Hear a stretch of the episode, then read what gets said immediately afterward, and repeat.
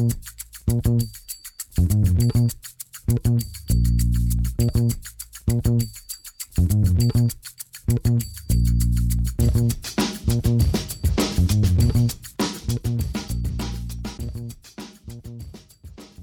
damit hallo und herzlich willkommen zu Football Rausch. Mein Name ist Tim Rausch und an meiner Seite ist wie immer Rahman Ruprell.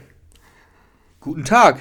Guten Mal Tag, zu einer christlichen Uhrzeit. Ich muss nicht sagen guten Morgen oder gute Nacht. Nee, es ist äh, mittags in Deutschland. Es ist vor allen Dingen donnerstags, äh, nicht wie sonst immer montags 6 Uhr morgens, ähm, weil wir haben ein Power Ranking. Wir haben ein Power Ranking vorbereitet und ich muss sagen, ich bin heiß wie Frittenfett, gespannt wie ein Bogenrahman.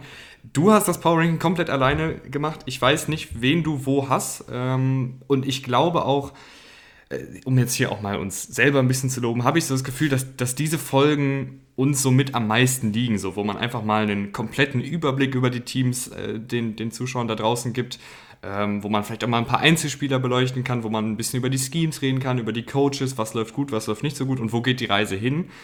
Ähm, ich glaube, das ist so was, was uns so ausmacht, dass wir dann auch wirklich einen tiefen Einblick ähm, in die Teams geben können.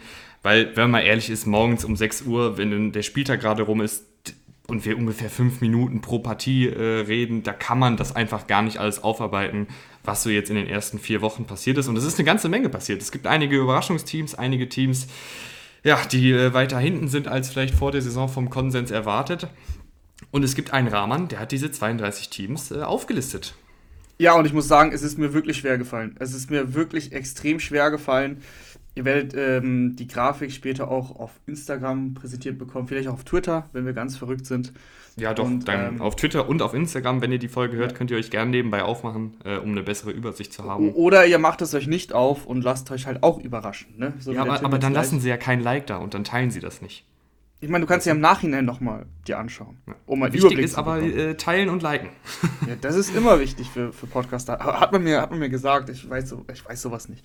Nee, ähm, es, es ist mir super schwer gefallen und ich muss sagen, äh, gerade in der Spitze, ähm, nehme ich vorweg, ich sage nicht, welches Team an der Spitze ist, aber ich sage, es gab für mich kein Nummer 1 Team. Es, es gab Mhm. es nicht. Ich, das Team, was ich jetzt auf Nummer 1 habe, wollte ich nicht auf Nummer 1 setzen, aber irgendwie gab es halt kein anderes. So.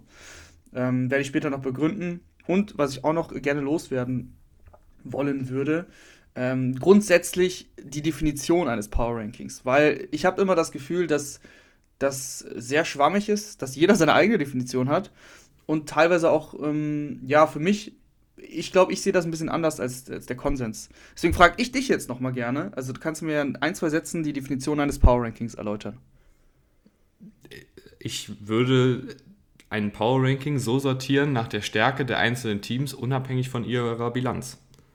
Genau, so stelle ich mir das nämlich auch vor. Also, ich sag mal so, wenn es jetzt ein. Ja, aber ich finde, das, das kommt nicht so oft äh, rüber. Also, wenn ich mir andere Power Rankings angucke, ähm, das kommt nicht immer so oft rüber. Also, wenn jetzt ein Team 4-0 steht, muss es nicht an 1 sein. Wenn ein Team 0-4 steht oder 1-3, muss es nicht 26. sein oder so. Also, ist, ich, ich schätze die Teams immer noch so ein, wie sie gerade sind. Und vor allem das Wichtigste, wenn jetzt, jetzt steht der Spieltag an. Jetzt haben wir ein Duell zwischen einem 3-1-Team und einem 1-3-Team. Aber ich habe das Gefühl, dass ich das 1-3-Team immer noch auf das Team tippen würde, wenn ich jetzt einen ganz neutralen Tipp abgeben würde. Dann ist ja logisch, dass dieses Team für mich auch im Power Ranking drüber steht. Ja. Das, das zur Definition. Ja, aber ansonsten können wir, können wir gerne anfangen. Äh, Nummer 32, Rahman. Ja, äh, ich habe ich hab so eine Bottom 4. Also es gibt vier Teams, die kann, man, die kann man verschieben, wie man will. Das sind so die schlechtesten vier Teams. Und im Endeffekt habe ich mich für die Texans entschieden. Ähm, aber eigentlich auch nur aus dem Grund, äh, dass sie Tyra Taylor gerade nicht haben. Also mit Tyra Taylor hätte ich die Texans nicht auf 32 gesehen. Äh, aber mit Davis Mills, du merkst halt, das ist nicht nur ein Rookie-Quarterback. Äh, der, der braucht wirklich noch sehr, sehr viel Zeit. Ist nicht umsonst ein Drittrunden-Pick gewesen. Viele hätten ihn im, im Draft auch vielleicht erst in der vierten oder fünften Runde erwartet. Wie auch immer, die Texans äh, sind ein Team, das einfach äh, mehr Baustellen als Konstanten hat, also wirklich mit Abstand. Und so in der Form mit, mit Davis Mills nicht konkurrenzfähig eigentlich. Ja. Ich fand auch, äh, mit Tyra Taylor hatte äh, Colin Cully, wie heißt der Trainer nochmal? D Da- David Cooley. David Cully ist ja ein alter Ravens-Coach, hatte, finde ich, noch ein paar ganz nette Sachen schematisch jetzt gemacht, also auch Tyra Taylor ins Laufspiel eingebunden und, und Tyra Taylor ist ja Ähm, beziehungsweise in den ersten zwei Wochen war er sogar mehr als ein Game Manager. Da, da hat er wirklich die, die Pille auch tief Er geworfen. hat Plays gemacht. äh, Plays und, gemacht, und ja. gut gespielt. Ähm, da, da fand ich, war das Texans-Team nicht das schlechteste der Liga. Ähm, Nee. Und wenn ich was Positives rauspicken müsste bei den Texans, um auch mal den, den Texans-Fans da draußen was Positives zu geben, äh, ich finde, in der Defensive sind einige äh, junge Spieler, gerade in der Defensive Line, die ganz gut spielen. Also ein Charles Omenio und Malik Collins, ähm, beide schon über 10 Pressures. Ähm, Ross Blacklock spielt auch ganz gut. Also es sind vielleicht junge Baustellen, die vielleicht auch nächstes und übernächstes und in drei Jahren ähm, irgendwie noch Part des Teams sind. Ja, und in der Offensive Brandon Cooks äh, ist, glaube ich, so einer der wenigen Lichtblicke. Laramie Tunzel spielt auch ganz gut, obwohl es natürlich auch für den Tackle nicht leicht ist, wenn du einen Rookie-Quarterback hast, der den Ball länger hält. Ja, die Texans äh, sind wie erwartet einfach nicht wirklich konkurrenzfähig und dann kommt natürlich noch die, die, die bittere Verletzung für Tyra Taylor hinzu. Ja, also mit Tara Taylor wären sie nicht letzter gewesen, nämlich die äh, Jacksonville Jaguars wären letzter gewesen. Mhm. Die sind jetzt bei mir auf Platz 31. Wie gesagt, aus dem, aus dem simplen Grund, dass Taylor nicht, ähm, nicht spielen kann. Weil die Jaguars, ich meine, die ganze Woche geht es ja schon richtig ab mit Urban Meyer, sein Video, was aufgetaucht ist, wo er ähm, nach, nach einer Niederlage übrigens, nach einer Niederlage, nach einer bitteren Niederlage in Ohio geblieben ist, mit der, ja, ich nenne es jetzt mal Ausrede, er will bei der Familie sein und dann lässt er sich halt sehr unvorteilhaft in einer Bar filmen. Ist das Illegal Use of Hands, Rahman? Äh, ja, ich, äh, aber nicht to the face. ähm, ja, also das ist halt einfach, das passt alles ins Bild, das passt in das Bild, was wir hier auch, äh, gerade du, in den Wochen schon vor der Saison so ein bisschen so, wir hatten einfach beide kein gutes Gefühl bei der Sache und äh, die Jaguars auch jetzt rein spielerisch ähm, auf, auf dem Feld, die Offense, also das war jetzt gegen die Bengals deutlich besser, aber insgesamt so man merkt irgendwie, dass, dass ähm, Trevor Lawrence Coaching fehlt, finde ich. Also, das, beziehungsweise, dass das Coaching nicht gut ist. Er, er wirft viel zu häufig das Ding tief, also das ist ja immer spektakulär, aber wenn du deine Checkdowns äh, einfach ignorierst und sie teilweise hast, teilweise First Downs ignorierst, um, um Ball in Triple Coverage tief zu werfen, dann hat das auch irgendwas mit Coaching zu tun. Und ähm, passt einfach alles ins Bild. Es ist, sie haben noch kein Spiel gewonnen. Die Defense ist, äh, ja, ist, ist eigentlich auch im Endeffekt einzige Baustelle. Du hast CJ Henderson hergegeben für nichts.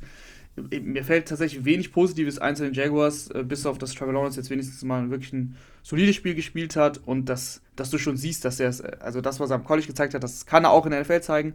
Nur natürlich braucht er, braucht er viel Zeit und einen vernünftigen Coaching-Staff. Ja, ich, ich muss sagen, ich hatte, ähm, da hatten wir auch schon drüber gesprochen, ich hatte letzte Woche, ich glaube, sechs Spätschichten in Folge bei RAN und habe einen Text nach dem anderen rausgeprügelt.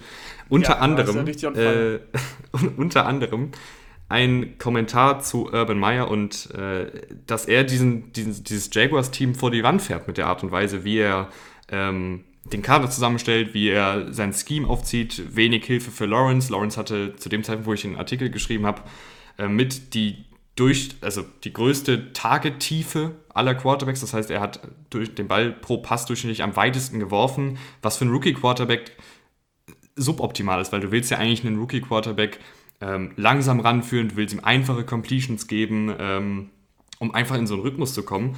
Und bei Lawrence war das halt eher so, ja, mach mal, wirf halt tief. Und ab und an hat es geklappt, aber es hat auch ab und an mal für äh, bittere Interceptions gesorgt. Und das war vor dem ganzen äh, Dilemma, was jetzt äh, am Wochenende passiert ist.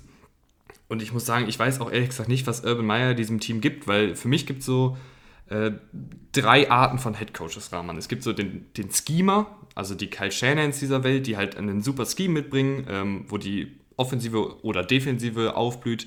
Dann gibt es für mich so, so Teambilder, so Culture Guys, wie man ein bisschen ähm, sprichwörtlich sagt, die halt so ein Team gut aufbauen, wo die Einzelspieler vielleicht einen Schritt nach vorne machen, von Rotationsspieler zu, zu Startern. Das sind so die Ron Riveras, Robert Saleys dieser Welt, ähm, die jetzt vielleicht nicht das allerkreativste Team haben, aber die irgendwie es schaffen, so das letzte Quäntchen aus einem Spieler rauszukitzeln. Ähm, und dann gibt es für mich so die, die CEO-Typen, die irgendwie so ein bisschen das Roster-Management noch machen, die so einen Überblick haben in allem, ähm, die auch gut daran sind, ähm, so ein Mindset, so eine Mentalität zu etablieren. Das ist so John Harbour bei den Ravens, finde ich. Der ist ja jetzt weder offensiv noch defensiv ein absoluter Experte, aber der hat irgendwie so alles im Blick, habe ich das Gefühl, von außen.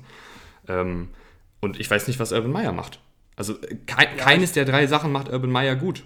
Nee, genau. Das ist im Endeffekt der Punkt. Ich glaube, er wäre in der Kategorie bei dir jetzt im Culture-Bereich, aber das, also genau das fährt er äh, gerade ziemlich, ziemlich in die Wand. Ja, ja. Äh, die Jaguars äh, haben ihn jetzt schon, es gab eine offizielle Pressemitteilung, da hat der Besitzer Chatran äh, hat ihn angezählt, hat ganz klar gesagt, er muss das Vertrauen zurückgewinnen. Das heißt, er hat es verloren. Und ich glaube, dass die Jaguar, also dass, dass der gerade auf dem heißesten Sitz in der NFL hockt und das nur eine Frage der Zeit ist, bis das da richtig explodiert. Mhm. Gehen wir weiter. Gehen wir weiter zu, zu Platz 30. Ähm, und da habe ich die New York Jets. Die New York Jets hätte ich wahrscheinlich sogar auf 32 gehabt, wenn wir das nach Woche 3 gemacht hätten. Aber man hat wirklich äh, einen Schritt nach oben gesehen jetzt, auch von Zach Wilson. Und mir gefällt diese Defense. Das habe ich schon ein paar Mal gesagt. Also, die ist jetzt keine Top 10 Defense oder so. Aber ich finde, dass sie immer wieder Ansätze hat. Und gerade auch jetzt gegen die Titans, sie dreimal nur bei einem Field Goals erhalten, statt dass das Spiel dann vorbei ist. Also, sie haben, sie haben die ähm, Jets auch wirklich im Spiel gehalten jetzt gegen die Titans. Äh, du, hast, du hast Bausteine wie Quinn Williams, ähm, und der jetzt sogar zusammen mit seinem Bruder spielt, habe ich, äh, hab ich jetzt letztens mhm. zufällig gesehen. Ja, ähm, die, das das habe ich heute zufällig gesehen. Da dachte ich mir, ach, ja. interessant. Das Bild mit der, mit der Oma. Äh, nee, Hast das, das nicht. Gesehen? Ja, da nee, gab es nämlich ein sehr, ein sehr rührendes Bild, ähm, oh, wie sie ja. Äh, nach dem Spiel zur Oma gegangen sind und die hat äh, die halt großgezogen, weil die Mutter wohl früh verstorben ist. Sehr emotional, mhm. auf jeden Fall. Ähm, ja, also die Jets Defense äh, gefällt mir. Die Offense war bisher sehr, sehr schwierig, aber das letzte Spiel gibt ein bisschen Mut, finde ich. Zach Wilson hat mal gezeigt, hat sein Potenzial auch wirklich mal aufs Feld bekommen. Dieser Touchdown-Pass auf äh, Corey Davis ist natürlich ein Traum, aber auch so wirkte er deutlich sicherer in seinem Spiel, gerade in der zweiten Halbzeit. Also da auf jeden Fall. Und er hat auch wichtige Third Downs umgesetzt. Muss man sagen, war ein gutes Spiel.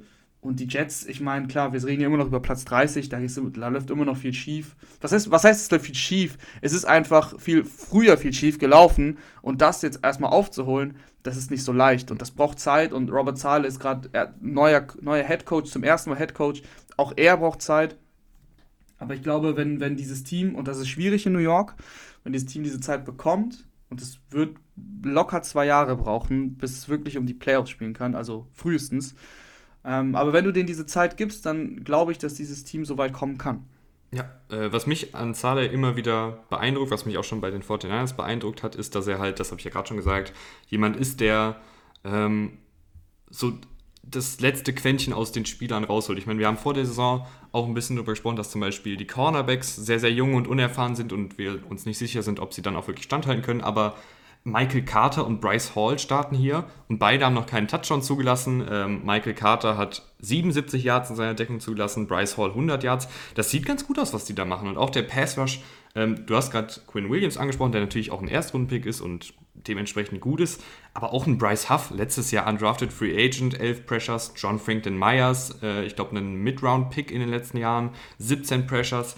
Das sind halt irgendwie so Spieler, die ein bisschen unterm Radar fliegen, aber die halt unter Saleys Leitung aufblühen. Und das finde ich bei Saleh, das hat mich schon bei, bei den 49ers beeindruckt äh, letztes Jahr, als die Defensive so verletzungsgeplagt war. Und das beeindruckt mich jetzt auch wieder bei einer Jets-Defensive, die natürlich auch noch, und das kommt ja auch immer noch hinzu, bisher meistens eine Offensive hat, die den Ball äh, gerne auch abgegeben hat. Und dass sie dann trotzdem so solide auftreten, spricht für mich, für Saleh. Und ich glaube, langfristig ist er auch ein guter Coach für die Jets. In welche Kategorie würdest du denn Dan Campbell einordnen? Dan Campbell ist ein heimlicher Analytics-Fan, Rahman. Ich finde nämlich auch.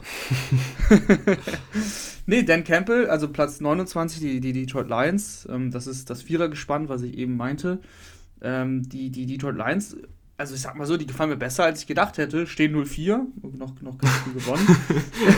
ja. Aber Jetzt bis auf das Bears-Spiel, da haben sie sich aber auch selbst in den Fuß geschossen, muss man sagen, mit drei Turnovers in, in der, an der gegnerischen Szene.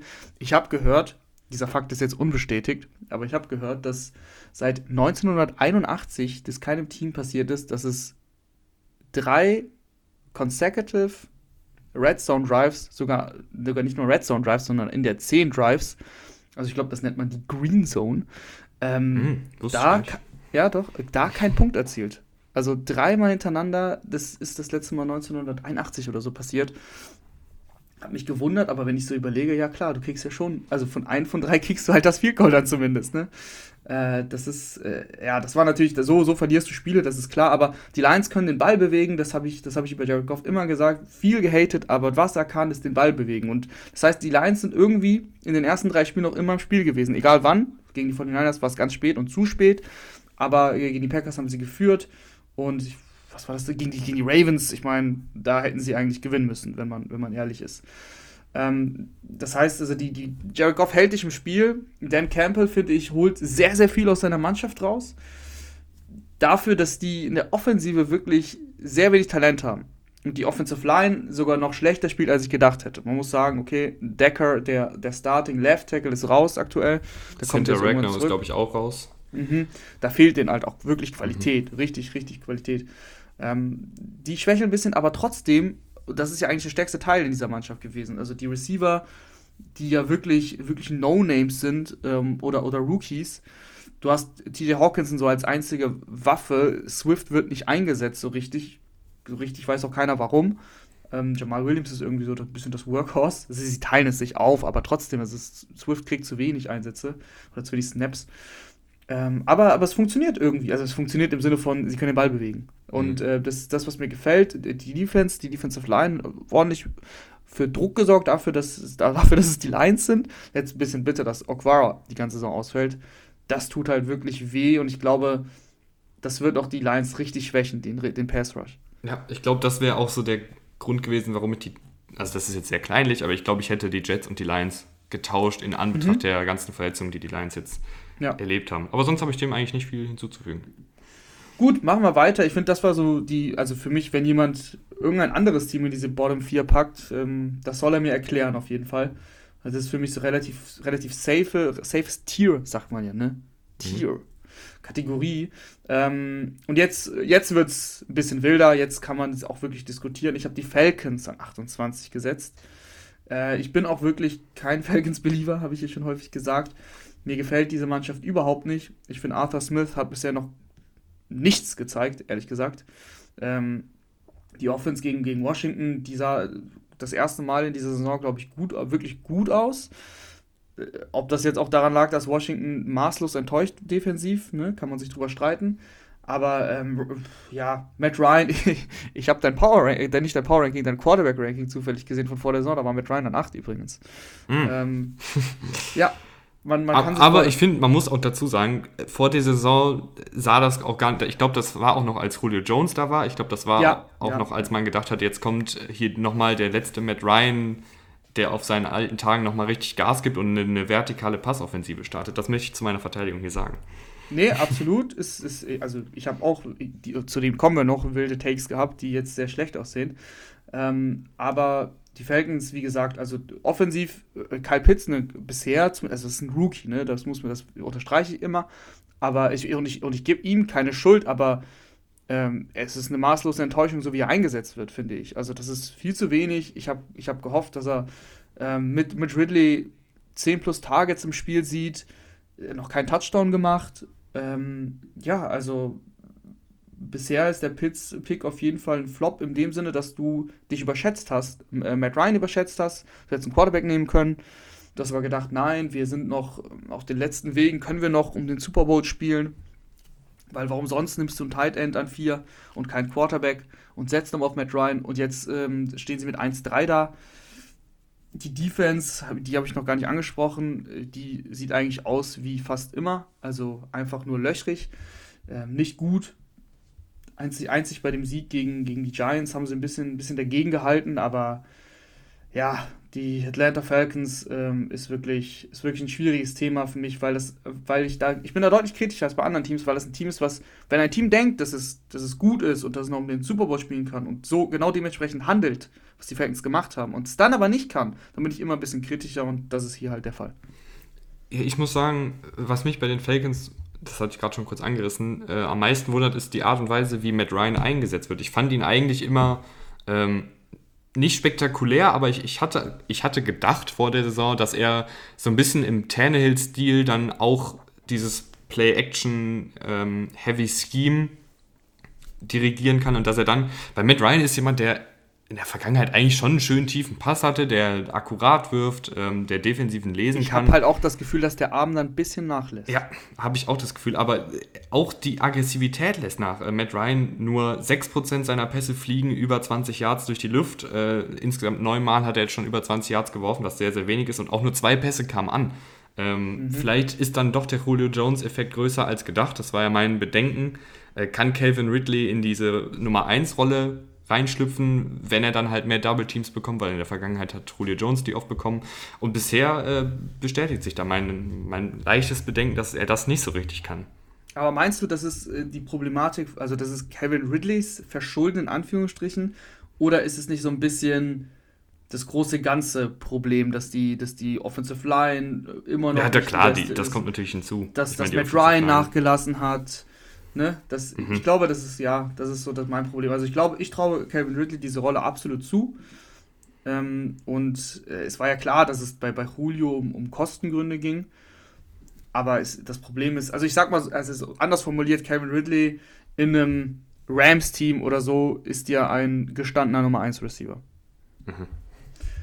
Machen wir weiter. Platz 27. Na, also besser als die Falcons, gerade so sind die Chicago Bears. Die Chicago Bears, ähm, auch ein ganz schwieriges Team, äh, gerade mit, mit Matt Nagy. Äh, das ist äh, jetzt ja jetzt gestern verkündet worden, dass jetzt doch Justin Fields der Starter ist. Ähm, da habe ich auch schon Theorien gelesen, dass er mittlerweile hat er, hat er überhaupt noch sein, sein, sein Team im Griff, also oder wurde das von oben quasi angesagt, hey, du, wenn du deinen Job behalten willst, dann mach jetzt. also da mhm. bin ich mir nicht so sicher, weil vor zwei Tagen hieß es noch, Andy Dalton ist der klare Starter, also dieser Sinneswandel, der kommt schon ein bisschen plötzlich. Ja, was machen wir mit den Bears, Tim? Also, du hast, du hast dieses Potenzial mit, mit Ridley und äh, Ridley, sorry, mit, äh, mit Fields. Und deswegen habe ich sie auch vor die Falcons gepackt, weil einfach mit diesem mobilen Quarterback, ähm, der, der dir einfach deutlich mehr, wenn du, eine, wenn du keine gute Offense hast, und das haben die Bears ja im Endeffekt nicht, dann gibt dir so ein mobiler Quarterback immer ein bisschen Leben. Und das, das hoffe hoff ich mir auch bei, bei Justin Fields und, und den Bears. Aber Matt Nagy ist der Grund, warum sie im Endeffekt dann noch nur auf 27 sind, weil ich es ihm einfach, ich muss es ehrlich sagen, nicht zutraue, dass er die Offense so umstellt, dass sie wirklich rein auf Justin Fields, ähm, ja, ge ge gezielt auf Justin Fields ist, dass er eben seine Stärken einsetzen kann. Ja. Gehe ich mit. Also ich fand, letzte Woche sah es gut aus. Es war natürlich auch gegen die Lions. Ähm, ich sehe bei den Bears diese Saison nicht mehr viel. Ich glaube, dass es ganz gut ist, wenn nach der Saison neuer Head Coach, äh, die Offensive gehört Fields, du investierst dann in die O-Line ähm, und baust. Ich glaube, du musst dieses ganze Team um Fields nochmal neu aufziehen. Mit einem neuen Head Coach, mit einigen neuen äh, Säulen in dem Team. Auch die Defensive wird ja nicht jünger. Khalil Mack ähm, und auch nicht besser. Und Co.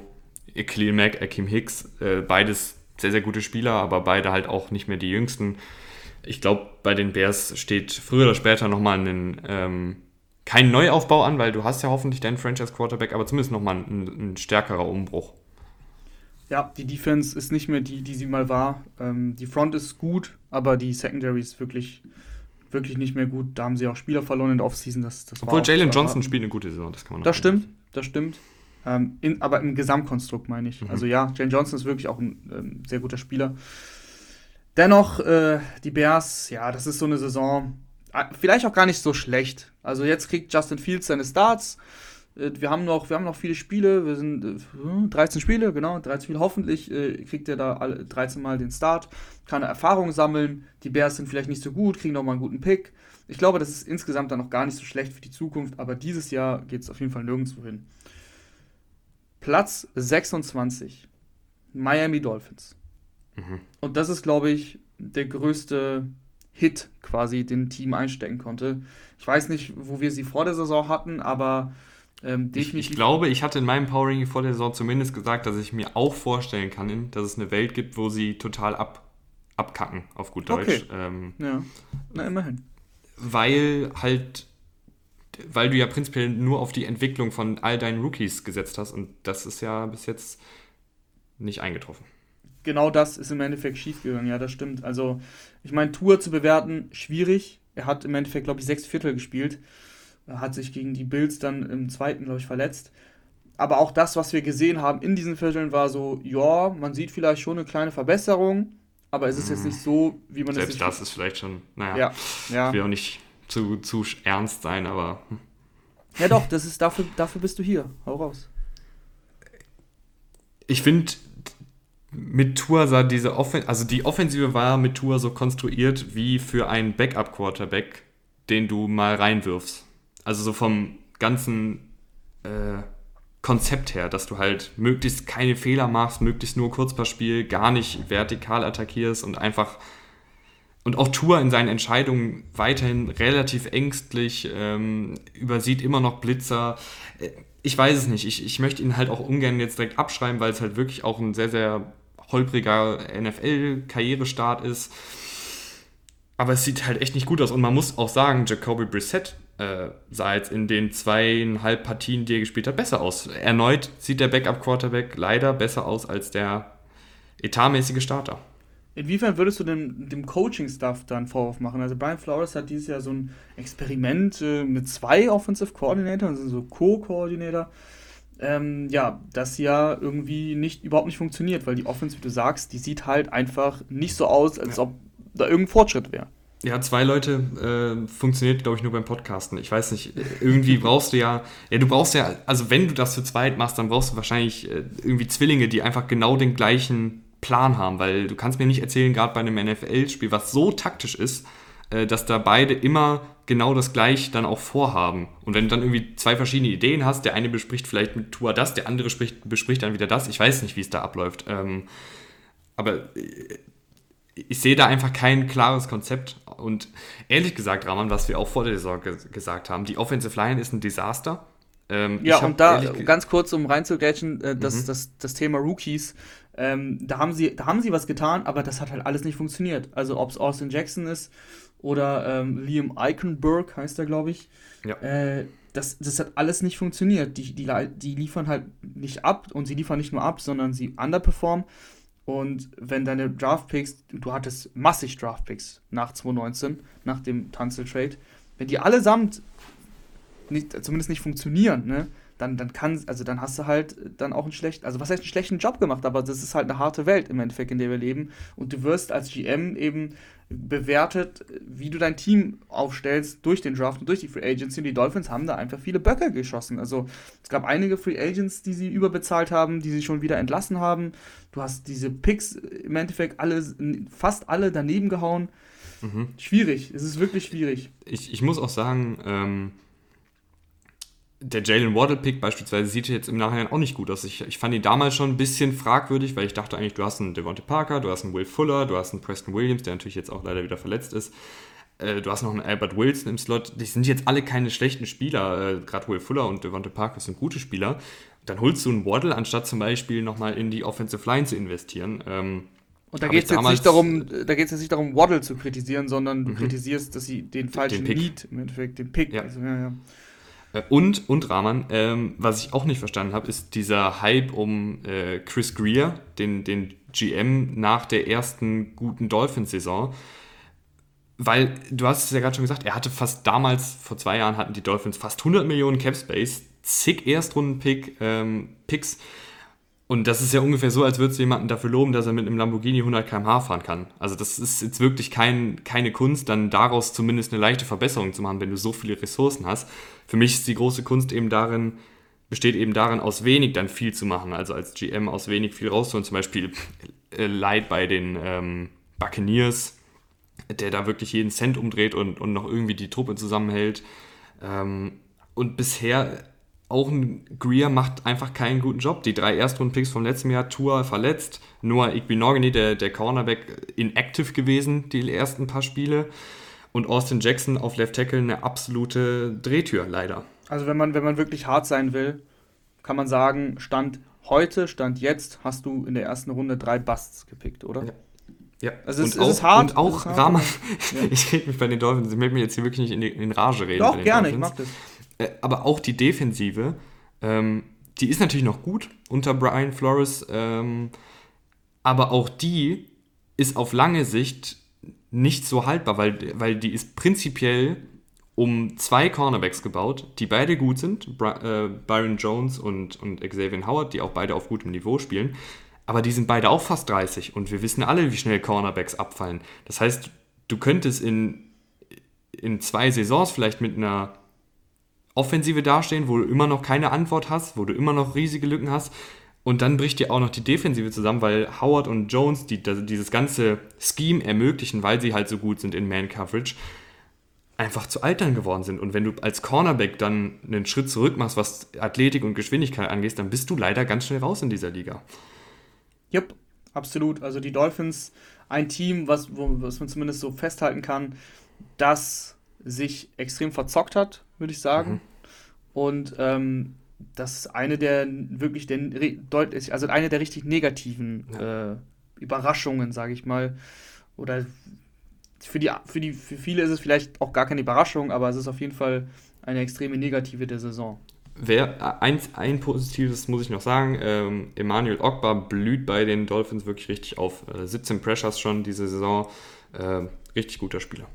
Damit ich auch was Positives gesagt habe. Damit sich die Dolphins-Fans wenigstens nicht komplett in den Schlaf weinen müssen.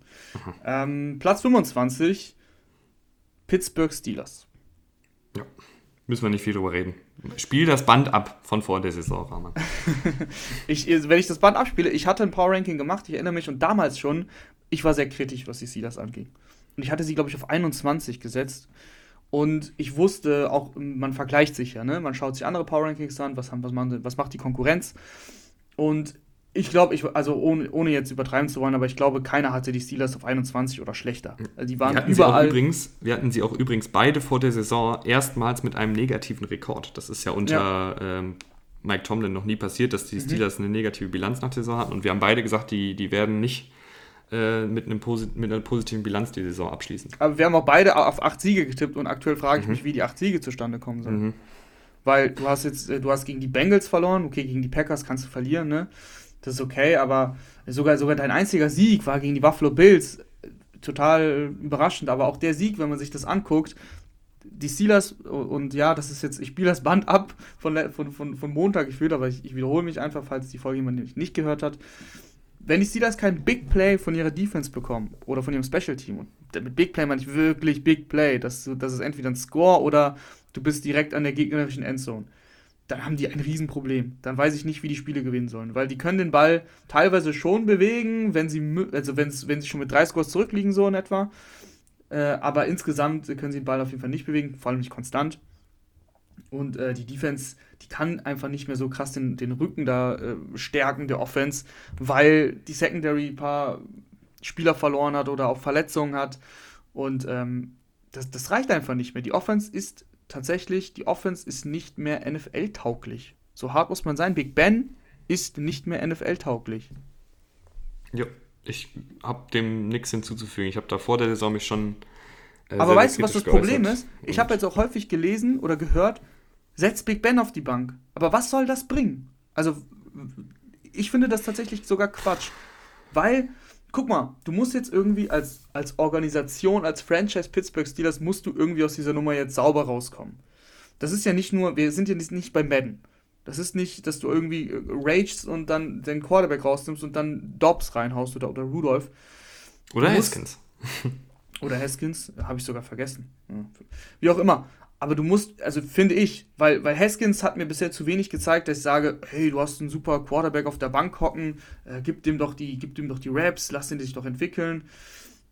Würde ich sogar vielleicht machen, aber da würde ich schon noch warten, also nicht jetzt. Also so Woche 14, 15, wenn die Playoffs, wenn die Playoffs wirklich äh, absolut keine Möglichkeit mehr sind, dann würde ich. Kann man die spielen doch nicht um die Playoffs. Nein, nein, nein, nein, tun sie auch nicht. Aber sie haben sich doch selber in die Situation gebracht. Das ist ja das, was mhm. ich meine. Sie haben Big Ben gehalten, sie sind klar, okay, klar gesagt, Big Ben nimmt weniger Geld, aber dafür halten wir irgendwie die Truppe zusammen. Juju bleibt, der übrigens auch, ähm, ja, ich hätte nicht gedacht, dass Juju Smith-Schuster nach seinen ersten zwei NFL-Saisons wirklich, ähm, ja, so, so abkacken würde, um es hart zu sagen. Ähm, wie auch immer, vielleicht liegt es auch an Big Ben, vielleicht liegt es nur an Big Ben, aber sie haben sich selber in diese, in diese Situation gebracht und wenn sie jetzt Big Ben benchen, dann ist das, also Big Ben ist eine Franchise-Legende, weißt du, was ich meine?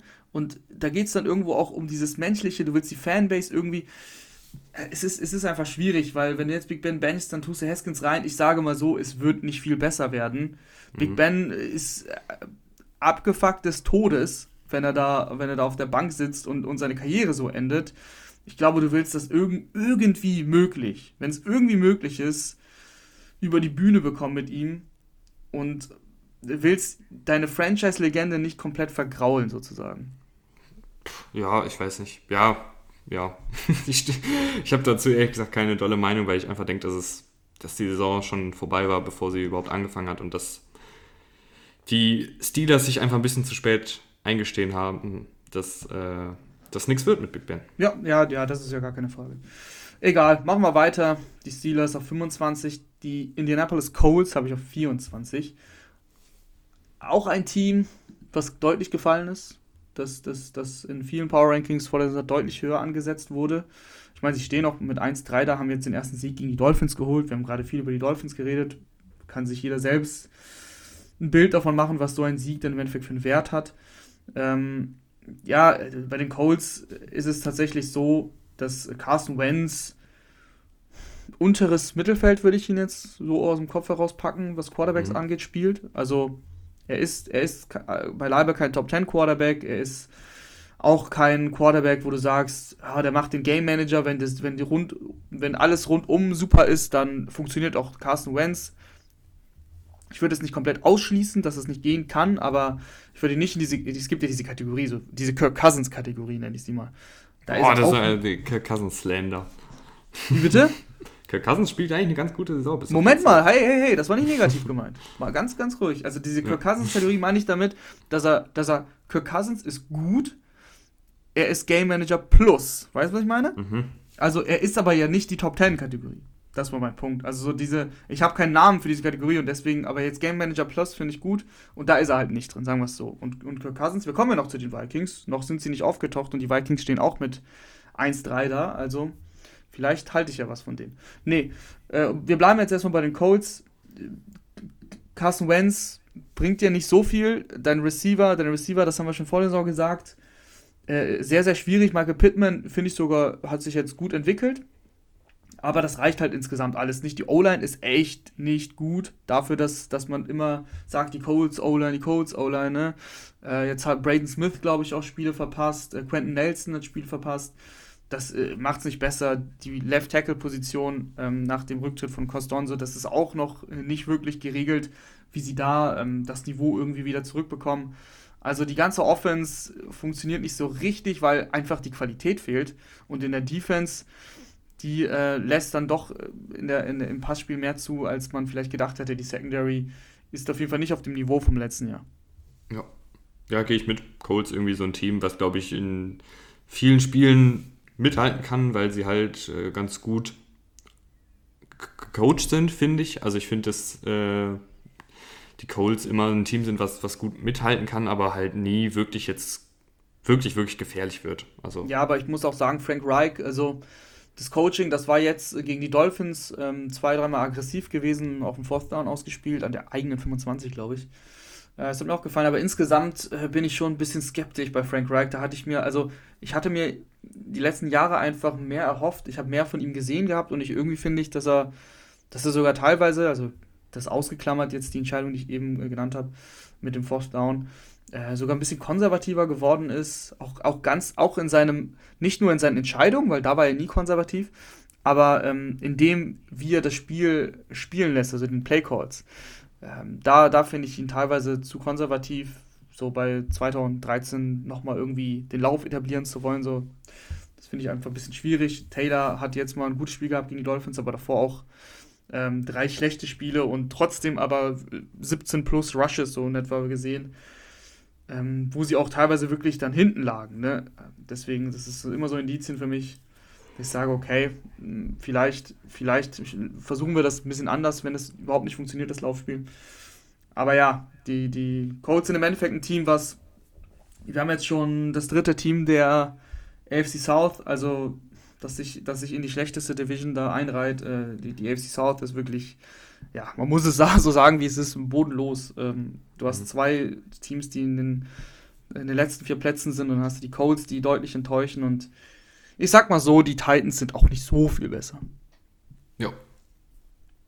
Machen wir weiter? Machen wir weiter. Platz 23, die Philadelphia Eagles. Die, die glaube ich, vielleicht, ja, wohl, nee, nee, das passt, das passt.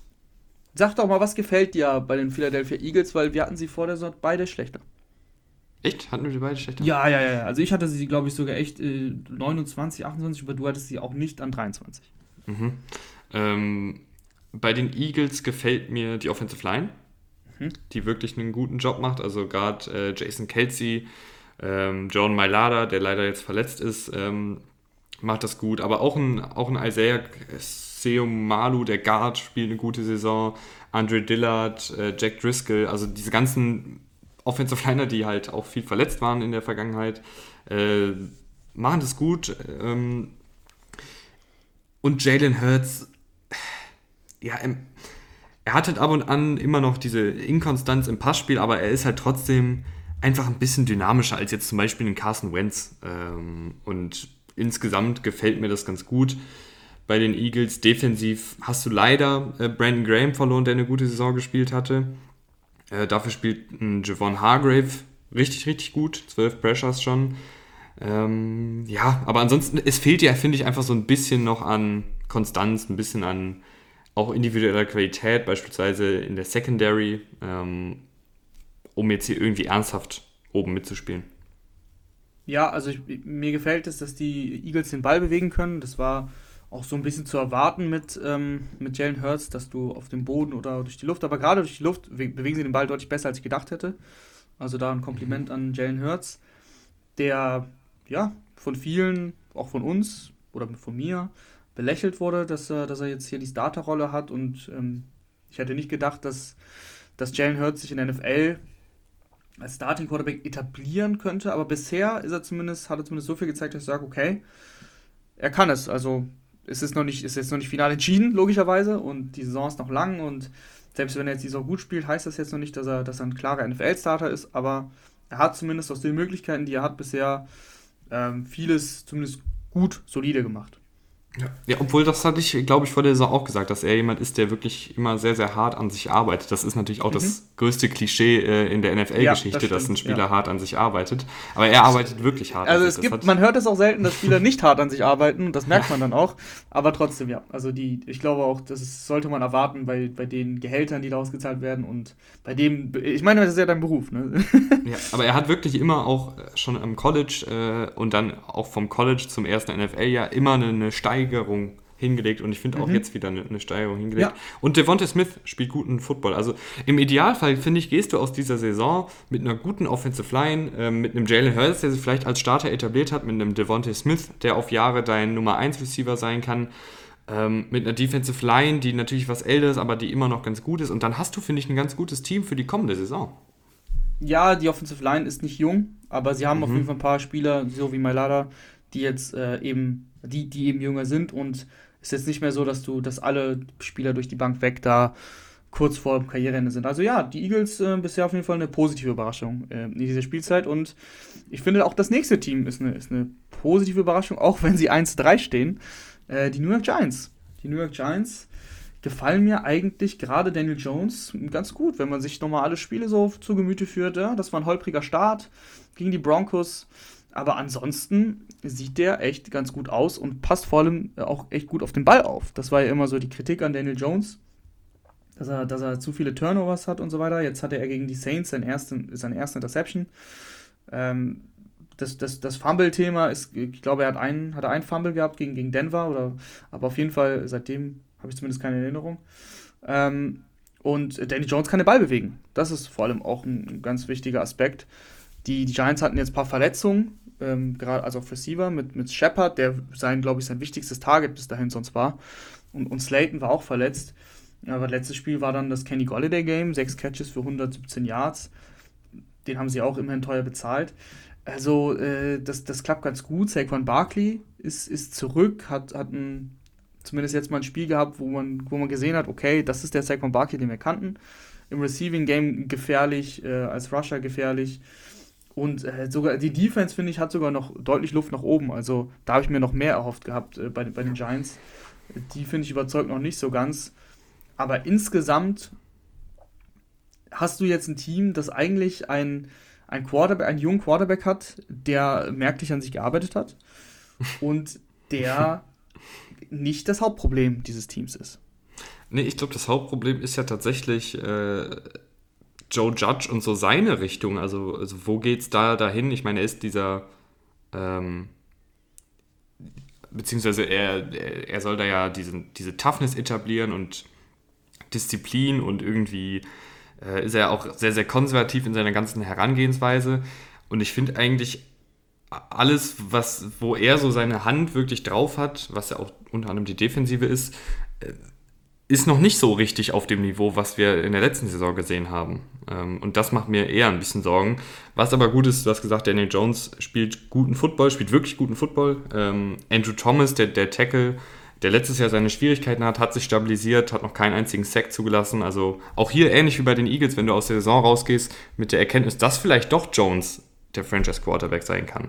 Äh, und dass du einen Franchise Left Tackle hast, dann ist das, finde ich, gar nicht mal so eine verlorene Saison, auch wenn es jetzt von der Bilanz so aussieht. Ja, verloren auf keinen Fall. Nee, finde find ich auch. Also, wenn du diese Jones-Entwicklung weiterhin so, so siehst, dann ist das ja dein Quarterback. Das ist doch super. Das haben die, sind die Giants schon einen Schritt weiter. Ähm, wir machen, machen weiter, damit wir hier nicht äh, drei Stunden aufnehmen, müssen wir ein bisschen, glaube ich, an Fahrt gewinnen. Äh, Washington habe ich auf Platz 21. Dein mhm. Take zu Washington? Ist, ist so ein Team, wo es, finde ich, gar nicht so viel zu sagen gibt. Ähm, Defensive Line, wir haben es ja schon am Montag gesagt, Defensive Line somit die, oder beziehungsweise die ganze Defensive eher, somit die größte Enttäuschung bisher äh, in der NFL.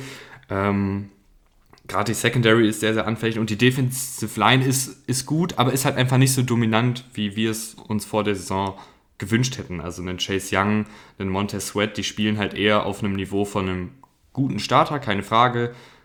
Aber gerade von Chase Young haben wir ja gesagt, der, der kann vielleicht sogar Defensive Player of the Year werden. Ähm, der kann den nächsten Schritt machen, äh, aber macht er einfach noch nicht. Und äh, William Jackson in der Secondary wurde geholt, ist, ist eigentlich traditionell ein Man-Cover-Corner gewesen, wurde dann geholt zu, den, zu Washington, die ja eher in der Zone-Coverage spielen. Und da hat er wirklich seine Schwierigkeiten. Also ähm, ist da sehr, sehr anfällig äh, in der Coverage bisher.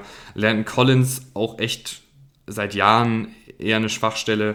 Du hast viele, viele Baustellen in der Secondary und irgendwie wenig Luft nach oben. Auch ein Kendall Fuller, der eigentlich ein guter Starter ist, tut sich schwer die Saison, hat schon 237 Yards äh, zugelassen in seiner Deckung.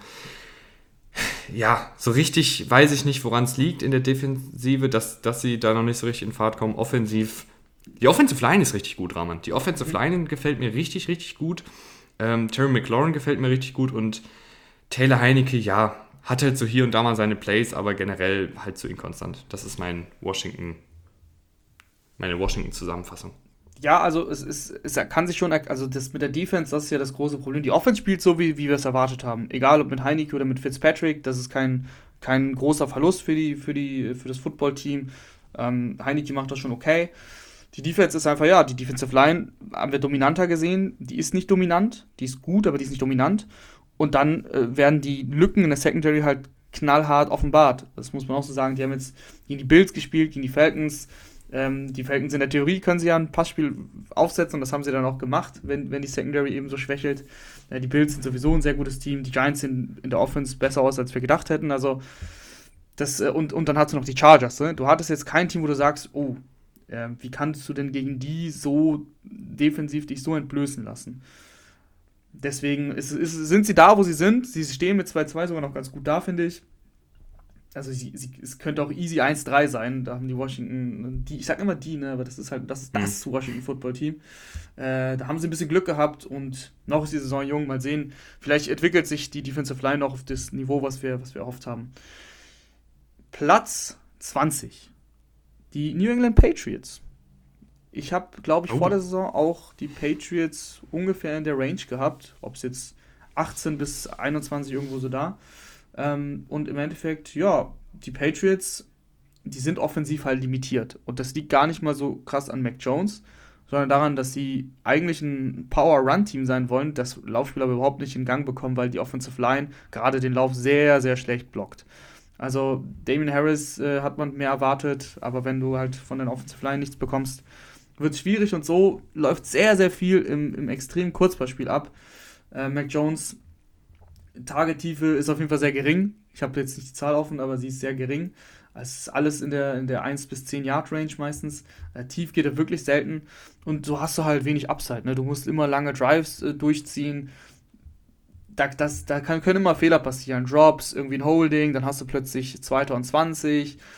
Und so ist es halt schwierig, wirklich äh, konstant Punkte zu produzieren. Die Defense, finde ich, spielt auf einem, auf einem guten Niveau. Wir haben auch erwartet, dass die Defense besser wird. Vielleicht haben wir sogar erwartet, dass sie noch besser wird, aber zumindest, zumindest gegen die Bucks war das schon mal ein richtig, äh, richtig gutes Spiel der, der Verteidigung. Und ja, die Patriots, wie gesagt, ich habe es nicht groß, hatte ich anders erwartet, weil du diese Quarterback-Situation halt hast äh, mit, mit Mac Jones, der das prinzipiell ja ganz gut macht, aber du kannst ja nicht, viel mehr kannst du nicht erwarten. Ich finde aber, man kann, ähm, also erstens glaube ich, ich hätte die Patriots noch einen Ticken höher gemacht, weil die Defensive gefällt mir gut. Ich finde aber, man kann mehr erwarten von Josh McDaniels. Also Josh McDaniels, muss ich sagen, habe ich nie so wirklich die, diesen Hype um ihn verstanden als, als Head Coach-Kandidat. Äh, das war ja immer mal wieder die letzten Jahre, auch nach der letzten Saison wurde er als Head Coach irgendwie genannt, weil er halt da aus diesem Belichick-Tree kommt. Aber ich finde, er ist einfach schematisch nicht sonderlich innovativ. Die Offensive ist nicht sonderlich innovativ. Ähm, ich finde auch, dass du mit Mac Jones, natürlich hat er nicht den Raketenarm von einem Josh Allen, aber es ist jetzt nicht so, dass er keinen Pass über 20 Yards anbringen kann. Ähm, ich finde, da, da wird einfach viel zu wenig. Äh, diese ganze Offensive ist mir einfach viel zu statisch. Ähm, du hast Nelson Aguilar teuer geholt, du, hast Hunter Henry und Jono Smith teuer geholt. Alle drei bisher ja, werden kaum eingesetzt, beziehungsweise hin und wieder eingesetzt, aber halt gar nicht so eingesetzt, wie sie einsetzen werden könnten. Mhm. Ja. Ähm, eingesetzt werden könnten, ja.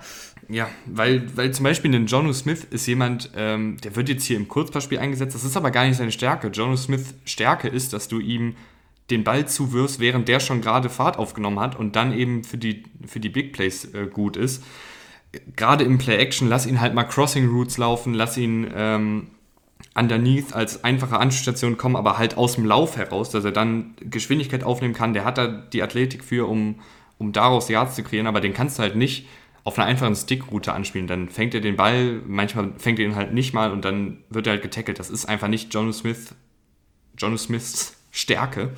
Ähm, ich glaube, und auch Nelson Aguilar, finde ich, kannst du als, als tiefe Anspielstation mal mhm. einbinden. Ich glaube, das Problem ist, dass Mac Jones sich wohler fühlt, wenn er eine Offense bekommt, die ein bisschen äh, breiter aufgestellt ist. Das heißt, häufiger mit drei Receivern, das Feld strecken, ähm, einfach spreaden, wie man so schön sagt. Und du hast aber deine Offense so verstärkt mit äh, Henry und, und Smith, dass du eher auf, einen, ein, auf eine engere Formation setzt und eben mit zwei Tight Ends und das Laufspiel. Und dann funktioniert auch noch das Laufspiel nicht. Das heißt, du kannst nicht mal regelmäßig, also du kannst nicht mal häufig den Ball laufen und dann daraus dann aus der gleichen Formation dann Play-Action machen, sondern selbst das, da funktioniert halt das Laufspiel nicht. Also ich möchte ja, aber das ist mir halt sagen, halt schematisch auch zu statisch, das Laufspiel. Also es ja, ist halt nicht ja. so, dass, dass das, ich jetzt mal das sage, Problem ist, dass, ja, das mhm. hat letztes Jahr aber gut funktioniert. Mit, mit noch, mit ja, weil da hast du ja noch Cam. Ja, aber trotzdem, die Offensive Line war auch besser. Mhm. Also die Offensive Line ist das Problem im Endeffekt, weil dadurch kannst du das Laufspiel so nicht aufsetzen, wie du es gerne machen möchtest. Ähm, dadurch kannst du nicht häufiger in diesen engeren Formationen bleiben, weil wenn das Laufspiel funktionieren würde, dann glaube ich, würde auch Mac Jones äh, sich, sich, sich besser tun in, in, diesem, in diesen engeren äh, Formationen, weil er ja häufig, äh, häufig genug den Ball abgeben würde und bei vereinzelten Play-Actions würde er mehr Räume bekommen. Kriegt er aber, kriegt er aber nicht, weil das Laufspiel, zum Beispiel, ja gut, gegen die Bugs, ne, das sind halt die Bugs, die, die stoppen halt jeden, aber auch gegen, gegen andere Gegner hat das halt bisher noch nicht so, noch nicht so funktioniert. Ja, ich hätte sie, glaube ich, trotzdem noch einen Ticken höher ja. gemacht, weil, weil mir die Defensive gefällt. Notieren wir, notieren wir uns. Platz 19, ja, ein Team, womit ich, ich mich echt schwer getan habe und ich fühle mich auch nicht wohl mit an 19 mit denen, aber ähm, die Cincinnati Bengals äh, sind an 19. Hätte ich natürlich vor der Saison auch so nicht gedacht. Ähm, sind 3-1 gestartet. Man muss aber dazu sagen, die drei Siege, äh, das war gegen die Steelers. Äh, wir, ich verliere nicht noch ein Wort über die Steelers. Ähm, das war gegen die Jaguars, und das war gegen die Vikings ein Overtime-Sieg. Der Overtime-Sieg, muss man sagen, äh, das Spiel war das, war, das war gut, vor allem ab dem zweiten Viertel, glaube ich, da haben sie echt gut gespielt. Aber ansonsten hast du halt so von den Gegnern her so, ja, hast auch gegen, gegen die Bears hast du übrigens verloren. Also ähm, ganz ein Team, was ganz, ganz schwer zu greifen ist, zu bewerten auch. Im Endeffekt, warum ich sie jetzt da habe, wo ich sie habe, ähm, dafür ist der Grund halt Joe Burrow. Also Joe Burrow ähm, ist besser als Mac Jones und wenn jetzt die Bengals gegen die Patriots spielen, würde ich vielleicht, würde ich wahrscheinlich auf die Bengals setzen wegen Joe Burrow. Ähm, Gleiche gilt für Washington oder, oder für die Giants. Da gibt es einfach so Dinge, die unklarer sind für mich als bei den Bengals. Ich finde, die Bengals sehen defensiv besser aus, als ich gedacht hätte. Äh, gegen Jaguars war das jetzt wieder schon, hm, da ging es wieder schon ein bisschen so ein alte, vor allem, in der, vor allem in der ersten Halbzeit. Danach haben sie sich gefangen. Aber in der ersten Halbzeit war es schon wieder so die alten Bengals. Aber ansonsten ähm, war das ganz gut, was Cincinnati gemacht hat. Und die Offensive Line hat sich verbessert. Jamar Chase, Joe Burrow, da das funktioniert, im Gegensatz zu Waddle, auch wenn Waddle letztens mal zwölf Catches hatte. Ähm, hättest du vielleicht lieber einen O-Liner geholt bei den Bengals, war es dann vielleicht doch die richtige Entscheidung, genau so zu machen hier mit Jamar Chase, weil Jamar Chase ist halt wirklich eine Bedrohung, Downfield. Äh, bei jedem Snap ist er die Bedrohung und in jedem Spiel hat er halt seinen sein Catch over the top für 25 Yards. Das ja. äh, gibt einem Team viel. Und das kann ich dir statistisch auch noch äh, belegen. Ähm, Joe Burrow hat ja letztes Jahr durchaus Schwierigkeiten beim, beim tiefen Pass. Ähm, da war einfach das Timing nicht, nicht so doll, da war die Wurfkraft auch nicht so doll. Ähm, und es hat einfach noch nicht so ganz so funktioniert. Aber dieses Jahr bei Pässen über 20 Yards, da hat er 12 äh, bisher versucht. Ähm, fünf sind angekommen für 195 Yards und drei Touchdowns, keine Interception. Äh, und vier dieser fünf Pässe, die angekommen sind, hat eben Jamar Chase gefangen. Also das ist wirklich ähm, diese Connection, die auch noch aus LSU-Tagen ist, die funktioniert sehr gut. Ähm, und Joe Burrow, finde ich, spielt nicht nur gut, der spielt sogar sehr gut. Also geht gerade so ein bisschen unter, weil wir einfach ganz, ganz viele Quarterbacks haben, die gut spielen und ganz, ganz viele Teams, die überraschend gut spielen. Aber Burrow spielt eine richtig, richtig verdammt gute Saison. Und mhm. ähm, ja, ist da der klare Franchise-Quarterback. Also gerade, also gerade ähm, seit dem Pittsburgh-Spiel. Äh, er hatte diese diese Mini-Phase, das waren drei Spielzüge und drei Interceptions mhm. gegen die Bears. Aber ja, ansonsten äh, bin, ich, bin ich voll bei dir. Ähm, Burrow ist genau deswegen habe ich die Bengals eben da, wo ich sie habe, äh, weil, weil Joe Burrow mir die Hoffnung gibt, dass diese, dieses Bengals-Team ähm, auf einem guten Weg ist, sagen wir es mal so. Ja, leider, ich hatte vor, ich hatte letztes Jahr im Dezember letztes Jahr im Dezember schon getweetet, dass ich Joe Brady, den Offensivkoordinator bei den Panthers, zu denen wir ja gleich noch kommen, gerne als Head Coach bei den äh, Bengals sehen würde, um ihn einfach da mit Joe Burrow wieder zu vereinen. Ich glaube aber, die Bengals werden spielen gerade einfach zu gut, dass Zach Taylor seinen Job verliert. Das klingt super hart. Ähm, aber das, die aber, Meinung teile ja. ich. Von Zach Taylor bin ich immer noch nicht überzeugt. Mir gefällt nee. nicht, mir gefällt nicht, wie Zach Taylor spielt. Ich habe das Thursday Night Game gegen die Jaguars äh, in voller Länge gesehen und äh, Zach Taylor hat das da schon ein bisschen umgestellt. Er war nicht mehr so, nicht mehr so krass konservativ, was, was ist, wenn es darum geht, das Laufspiel zu etablieren, aber es war mir immer noch zu viel drei Tight End Sets. Die hm. Bengals haben überhaupt keine guten Tight Ends eigentlich. Ja, sorry, CJ Usoma Breakout Game, zwei Touchdowns, aber äh, du weißt, was ich meine. Also die vor allem dahinter, das, das ist halt nichts, dass du sagst, ey, wir wir hauen jetzt drei Tight Ends drauf und laufen jetzt den Ball wie oft Tyler Boyd von diesem Platz gelaufen ist. Ich habe die Krise bekommen, weil Tyler Boyd ist eigentlich der konstanteste Spieler dieser Offense. Also wenn es darum geht, Bälle zu fangen. Jamal Chase macht seine Plays, macht seine Big Plays, aber Jamal Chase hat nicht so viele Targets wie Tyler Boyd. Tyler Boyd bewegt diese Offense, gerade bei Third Downs. Und wenn er jedes Mal bei First Down runterläuft, ist. Hat 13 First Downs diese Saison. Rahman, ich fütter dich hier. Ich bin. weißt du, das ist immer so, so gut. Ich, ich, ich habe das alles irgendwo gesehen, aber ich habe die Stats nicht rausgekramt. Und Tim hat die Stats. Das ist, das ist echt super, als ob wir das geplant hätten.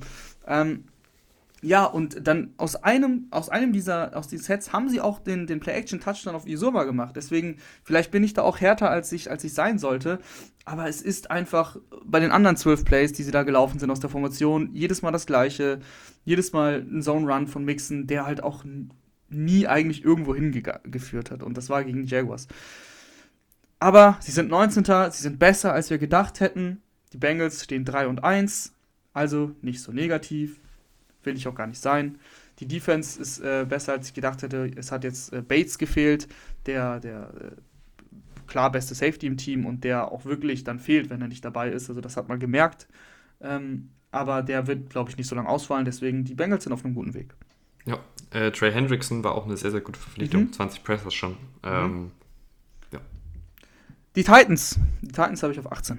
Oh. Ja, mhm. ähm, kann, kann auch, ich verstehen. Ja, schwierig. Der Seahawks-Sieg war stark. Äh, aber dann das Spiel gegen die Jets jetzt, das, das, das war brutal, muss ich sagen. Also klar fehlt ja Julio und AJ Brown, aber diese Offense ähm, hat, hat vom Scheme her und ja, das, das ist ein bisschen Loss-Loss bei den Falcons und bei den Titans. Bei, bei den Falcons ist nicht viel passiert irgendwie. Oder man merkt das noch nicht so. Und bei den Titans ist es halt äh, schlechter geworden, weil Arthur Smith weg ist. Ähm, das Laufspiel funktioniert, ne? das ist Derrick Henry, der kriegt dann seine 33 Rushes. Derrick Henry übrigens bei der Niederlage gegen, ähm, das war Woche 1, da haben sie gegen die, gegen die Cardinals verloren. Da hat er 17 Rushes gehabt, aber da waren sie auch wirklich die ganze Zeit hinten dran. Aber dann hat er, glaube ich, 27 äh, Rushes gehabt, 33 Rushes und jetzt nochmal 33 Rushes. Oder sogar 35 hat er einmal gegen die Seahawks. Also der wird halt extrem gefüttert. Und das, wenn du dann dir seinen, seinen Average anguckst, das passt auch, weil er dann ab und zu diesen Mega-Run raushaut. Und wenn er dann davor fünfmal in die Wand gelaufen ist, dann ist der Average trotzdem okay, wenn du dann den 50-Yard-Run raushaust. Trotzdem ist dieses Titans-Team halt extrem ja, durchschaubar. Gerade ohne Julio und AJ Brown. Das ist dann auch schwierig für die Mannschaft. Tannehill macht es, finde ich, für seine Verhältnisse in dem Scheme noch, noch gut, okay, auf jeden Fall nicht schlecht. Aber er hat auch nicht viel Hilfe. Die Offensive Line ist sehr, sehr schwach. Ähm, hätte ich nicht gedacht. 7-6 jetzt zugelassen. dass das Taylor Lewan und Chandler Jones Spiel haben wir alle noch vor Augen. Also, die Offensive Line äh, funktioniert nicht. Das Scheme ist nicht gut. Und äh, die Defense hatte ein paar gute Ansätze, aber jetzt gegen die Jets war das wieder nicht, also wirklich nicht gut. Mhm. Ja, gehe ich mit. Also ich habe da dem ehrlich gesagt nicht so viel hinzuzufügen. Und trotzdem ein klares Playoff-Team. Warum? Mhm. Weil AFC Division. South, ja. Also, die Titans werden. Ich, ich, glaube, dass die Titans ein Team sind, was dann in den Playoffs sogar mhm. ein Spiel oder zwei gewinnen kann, Absolut. wenn halt das richtige Matchup da ist, mhm. wenn das Laufspiel funktioniert. Mhm. Ähm, aber sie sind halt. Man sie haben halt sagen, einen Trick. Sie haben einen ja. Trick. Äh, Laufspiel und dann Play Action mit äh, Jones und Brown. Ja. Das ist der Trick. Und wenn der Trick nicht funktioniert, dann. Äh, ja. ja, das war's dann halt. es gibt keinen Plan B. Ähm, ja, die Titans, man könnte sagen, das ist ein Team, was äh, im besten Fall, wenn alles klappt, gegen das beste Team der Liga gewinnen kann, was aber auch gegen das schlechteste Team der Liga verlieren kann. Mhm. Und ich habe ja. ein Team, was das auch kann, und das ist direkt davor, die Saints. die New Orleans Saints auf 17 die einfach äh, die größte Achterbahnsaison spielen, die man sich so irgendwie vorstellen kann. Also dieser Sieg gegen die Packers, äh, dann die, diese klare Niederlage gegen die Panthers, dann dominierst du die Patriots weg und dann äh, ja, verlierst du gegen die Giants zu Hause, obwohl sie da lange in Führung waren. Also äh, verzeiht mir aber auch ein Team, was überhaupt nicht zu greifen ist, einfach.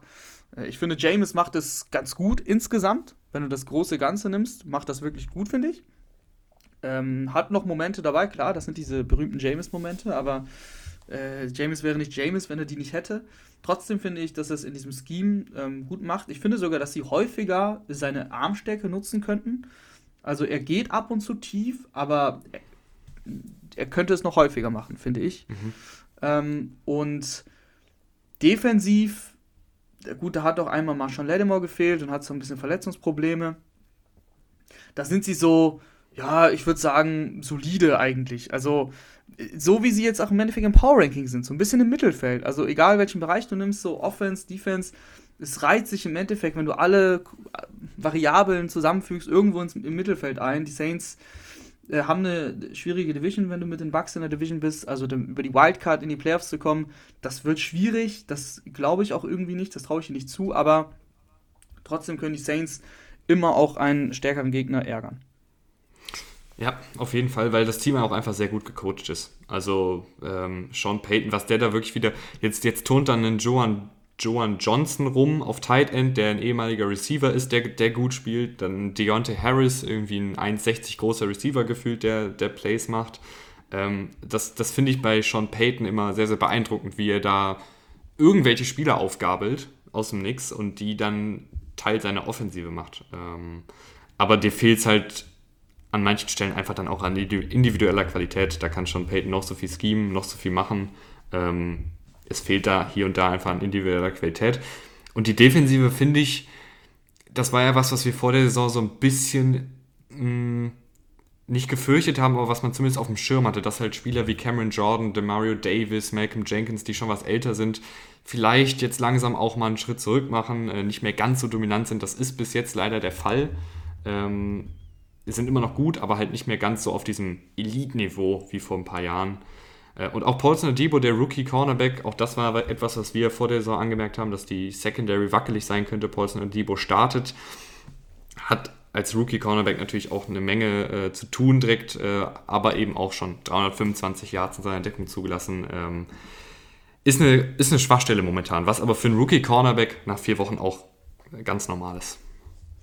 Machen wir weiter und wir gehen jetzt in die obere Tabellenhälfte. Die Denver Broncos habe ich auf 16. Mhm. Ja, ich weiß noch nicht äh, mit Teddy Bridgewater, ob er, ob er jetzt äh, spielen kann direkt wieder. Hatte eine Andrew Mintz natürlich auch angeschlagen, ne? deswegen. Ja, deswegen nur auf 16. nee, ähm, was soll man zu den Broncos sagen? Also sind 3-1 gestartet, hatten auch einen wirklich leichten Schedule. Äh, ich ich finde es schade, dass, dass sich eben ähm, Bridgewater jetzt verletzt hat und man in der zweiten Hälfte jetzt nicht sehen konnte, okay, wie spielt Teddy denn jetzt, wenn er mit 7 zu 17 zurückliegt und gegen eine zumindest nervige Defense ähm, ja, dagegenhalten muss und kann er ins Spiel zurückkommen, haben wir leider nicht gesehen. Deswegen ist es auch schwierig, die Broncos zu bewerten, weil er wird ja jetzt, also wenn er nicht jetzt zurückkommt, dann kommt er nächste Woche zurück. Das ist, das ist eigentlich klar, die Gehirnerschütterung.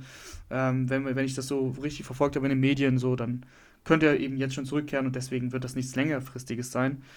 Die Broncos haben eine, wirklich eine gute Defense ähm, und halt eine solide Offense. Äh, die Frage ist aber immer noch, und das, ich wiederhole mich, das haben wir jetzt leider nicht sehen können, wie spielen sie denn, wenn sie mal einen Rückstand, einen klaren Rückstand aufholen müssen? Wenn sie, wenn, wenn Teddy Bridgewater dieser klare Dropback, Dropback-Passer sein muss und wenn die Defense eben dann nicht ähm, genau umgekehrt die Defense nicht ständig auf Pass Rush gehen kann, weil dann sind sie richtig gut, sondern konstant dann auch äh, gegen den Lauf spielen muss. Sie haben auch die Ravens äh, gegen, also auf dem Boden wirklich äh, zurückgehalten. Das war ja diese riesige, riesige Thematik mit dem, äh, dass, dass Lamar da noch gelaufen ist für diese fünf Yards und dann eine Riesengeschichte. Und ich, ich glaube, wir lassen es jetzt äh, darüber zu äußern, weil das ist im Endeffekt einfach etwas, worüber man nicht so viele Worte verlieren sollte. Ähm, aber sie sind eine gute, gute Mannschaft gegen den Lauf nur hatten sie halt auch bisher eben Jets, Jaguars, Giants. Ähm, und ja, irgendwie es fehlt, es fehlt das Spiel, wo man sagen kann, ja, wir können sie ganz klar bewerten. Mhm. Gehe ich mit. Ähm, äh, ich finde, sie machen einige Sachen gut. Ich finde, so ein Von Miller ist, ist schön, dass der wieder ähm, nicht ganz der alte ist, aber zumindest auf einem schon hohen Niveau spielt. Ähm, aber Wer, wer in der Defensive übrigens ein bisschen abgebaut hat nach den ersten vier Spielen, auch hier, die Saison ist noch, ist noch lang, äh, Justin Simmons ist nicht mehr ganz so dieser dominante Safety, der fast gar nichts zulässt, der Interceptions fängt, sondern hatte einige ähm, Schwächen in der, in der Passverteidigung bisher. Äh, offensiv ja, Rahman, ich weiß nicht. Also Teddy Bridgewater, wir hatten ja schon mehrfach jetzt ihn gelobt, äh, auch so für die Art und Weise, wie er vertikal attackiert. Das ist etwas, was bei den Panthers ähm, nicht so gut funktioniert hat. Ähm, dass er eben auch außerhalb der Struktur was möglich macht, dass er scrambled für, für Yards, dass er, ähm, wie gesagt, die tiefen äh, Receiver auch findet. Und was ich bei den, bei den Broncos wirklich gut finde, ist das Running Back Duo. Also Melvin Gordon, finde ich, spielt eine gute Saison und Javante Williams, den ich vor der Saison als äh, Nick Chubb Klon vielleicht ein bisschen hochgegriffen, aber Nick Chubb äh, vom Spielertypen her äh, gesehen habe, ist wirklich jemand, der äh, Woche für Woche Tackles bricht wie sonst was. Der hatte diesen einen krassen Lauf ähm, ja, gegen. Baltimore. Ähm, insgesamt jetzt schon 17 äh, Verteidiger aussteigen lassen, obwohl er halt nur äh, eine Backup-Rolle hat. Den kann man, finde ich, noch mehr einbauen. Und ich glaube, dann ist diese Offensive, wenn, wenn das so eine lauflastige Offensive wird, vielleicht mit Teddy Bridgewater hier und da mal ähm, auch dann tief attackieren kann, ist es, glaube ich, eine Offense, die gut sein kann. Ja, man muss sagen, also Backup-Rolle klingt jetzt, klingt jetzt härter, als es ist. Also ich rufe mir gerade die Snap-Zahlen auf. Und, ja, sie, ähm, sie, teilen sich die, die genau, Arbeit. Genau, also stimmt. es ist ja. ganz nah bei 50-50. Ähm, ja, aber ja, die Broncos, sind sie für dich ein Playoff-Team? Können sie ein Playoff-Team sein? Ich fürchte, in einer anderen Division ja, in der Division wird es halt sehr schwierig mit den Chiefs, mit den Raiders äh, und den Chargers, die du alle drei noch nicht genannt hast. Die ich alle drei noch nicht genannt habe. Ja, es gibt so, es gibt zwei Divisions, äh, die sehr krass abfallen. Ähm, die, die AFC South natürlich, die schon durch ist, glaube ich. Und haben wir noch eine? ja, gut, die NFC East äh, ausgeklammert, dann ähm, die, die Cowboys, die kommen ja noch. Aber ja, und es gibt aber auch Divisions, die kommen, die kommen noch alle. Also das ist ähm, irgendwie in dieser Saison äh, sehr, sehr kurios. Wir machen weiter mit Platz 15 und da sind die Carolina Panthers. Und ich mhm. würde sagen, the stage is yours. Ich war ja vor der Saison sehr, sehr kritisch. Ja, ich nicht, aber du ja. Äh, muss auch sein, weil ich glaube, wenn man irgendwie so ein Team sehr, sehr verfolgt und sehr, sehr viele Rückschläge hinnehmen musste in den letzten Jahren, dann ist man vielleicht einfach ein bisschen gebeutelt davon. Nichtsdestotrotz, finde ich, spielen die Panthers guten Football. Ähm, für mich liegt das Ganze aber eher am Coaching als an den individuellen Spielern. Das ist natürlich jetzt sehr allgemein gesagt. Es gibt auch ein paar Spieler, die wirklich eine gute Saison spielen, aber gerade Sam Darnold, ähm, das ist ja die große Story, spielt gut, aber finde ich, spielt auch nur gut innerhalb des Schemes. Also ich finde, man merkt trotzdem, dass wenn er, ähm, wenn er Druck bekommt, ähm, obwohl, nee, wenn er Druck bekommt, war er diese Saison eigentlich auch ganz, ganz gut. Aber gerade was so äh, vertikales Passspiel angeht, ist er ein bisschen wackelig noch. Ähm, ist ja auch nicht weiter schlimm. Aber ich weiß halt nicht, ob er jetzt wirklich die Langzeitlösung sein kann. Ich weiß nicht genau, wie die Panthers ihn sehen, ob, ob sie ihn als die Langzeitlösung sehen. Äh, ich weiß es nicht, ob er das sein kann. Ich denke eher nicht. Aber vielleicht ist das auch wieder zu hart, Rahman. ähm, defensiv gefällt mir das Ganze sehr gut. Letzte Woche natürlich kalt erwischt äh, gegen die Cowboys und eine wahnsinnig gute Offensive Line, die sie einfach in Grund und Boden gelaufen haben. Dann fällt es einem natürlich auch schwerer, diese kreativen Schemes zu laufen, weil du halt einfach im Laufspiel überlaufen wirst. Da kannst du noch so eine kreative Aufstellung aufstellen, wenn halt die Spieler äh, weggeblockt werden, bringt dir das ja auch nichts. Äh, aber ansonsten bin ich ganz gut angetan von den Panthers, muss ich sagen. Ich weiß nur nicht genau, sie, sie haben jetzt schon wieder, sie haben jetzt Stefan Gilmore gestern geholt. Ähm, sehen sie sich selber als ernsthaften Contender? Weil ansonsten finde ich, macht der Move dann doch nicht ganz so viel Sinn, weil du musst ihn ja jetzt also ich, ich nehme mal an, wir wissen es nicht, äh, Stand jetzt hat er noch keinen neuen Vertrag, aber ich kann mir schon vorstellen, dass er jetzt auch dann gleich einen neuen Vertrag will, dann bist du finanziell an ihn gebunden, wahrscheinlich für die nächsten zwei, drei Jahre. Ja, aber ist, äh, er ist schon was Gilmore älter. in der Position, jetzt einen neuen Vertrag zu fordern? Ich finde nämlich nicht. Ja, aber ich glaube, er ist ja, er wollte, er wollte ja bei den Patriots unbedingt einen neuen Vertrag. Ja. Das hat nicht geklappt. Und ich glaube, deshalb Tim, wollte er getradet werden. Tim, und ähm, Gilmore geht in sein letztes Vertragsjahr.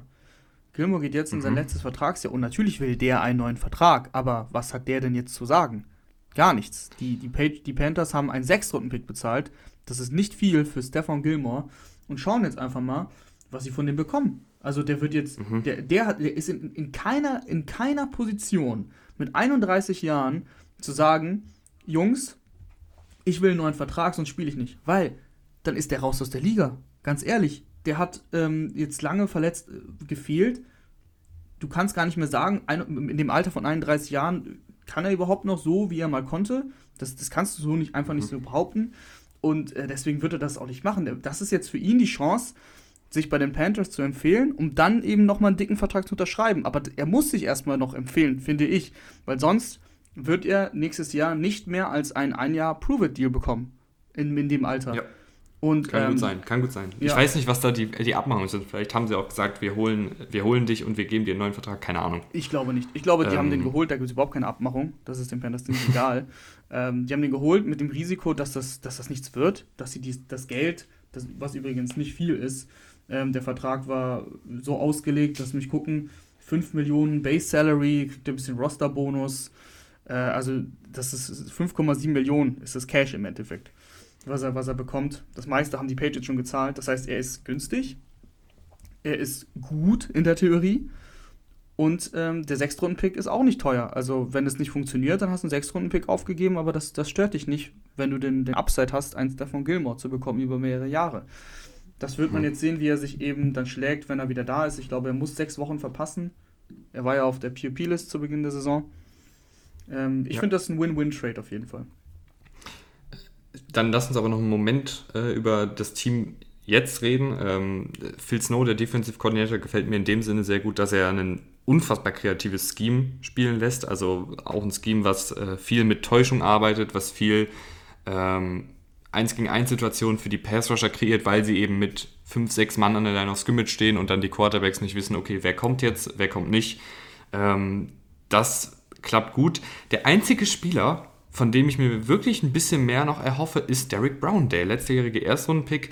Ähm, wurde ja geholt so als dieser ganz sichere Pick, also als jemand, der kaum basten kann, weil er halt schon am College so viel Gutes gezeigt hat.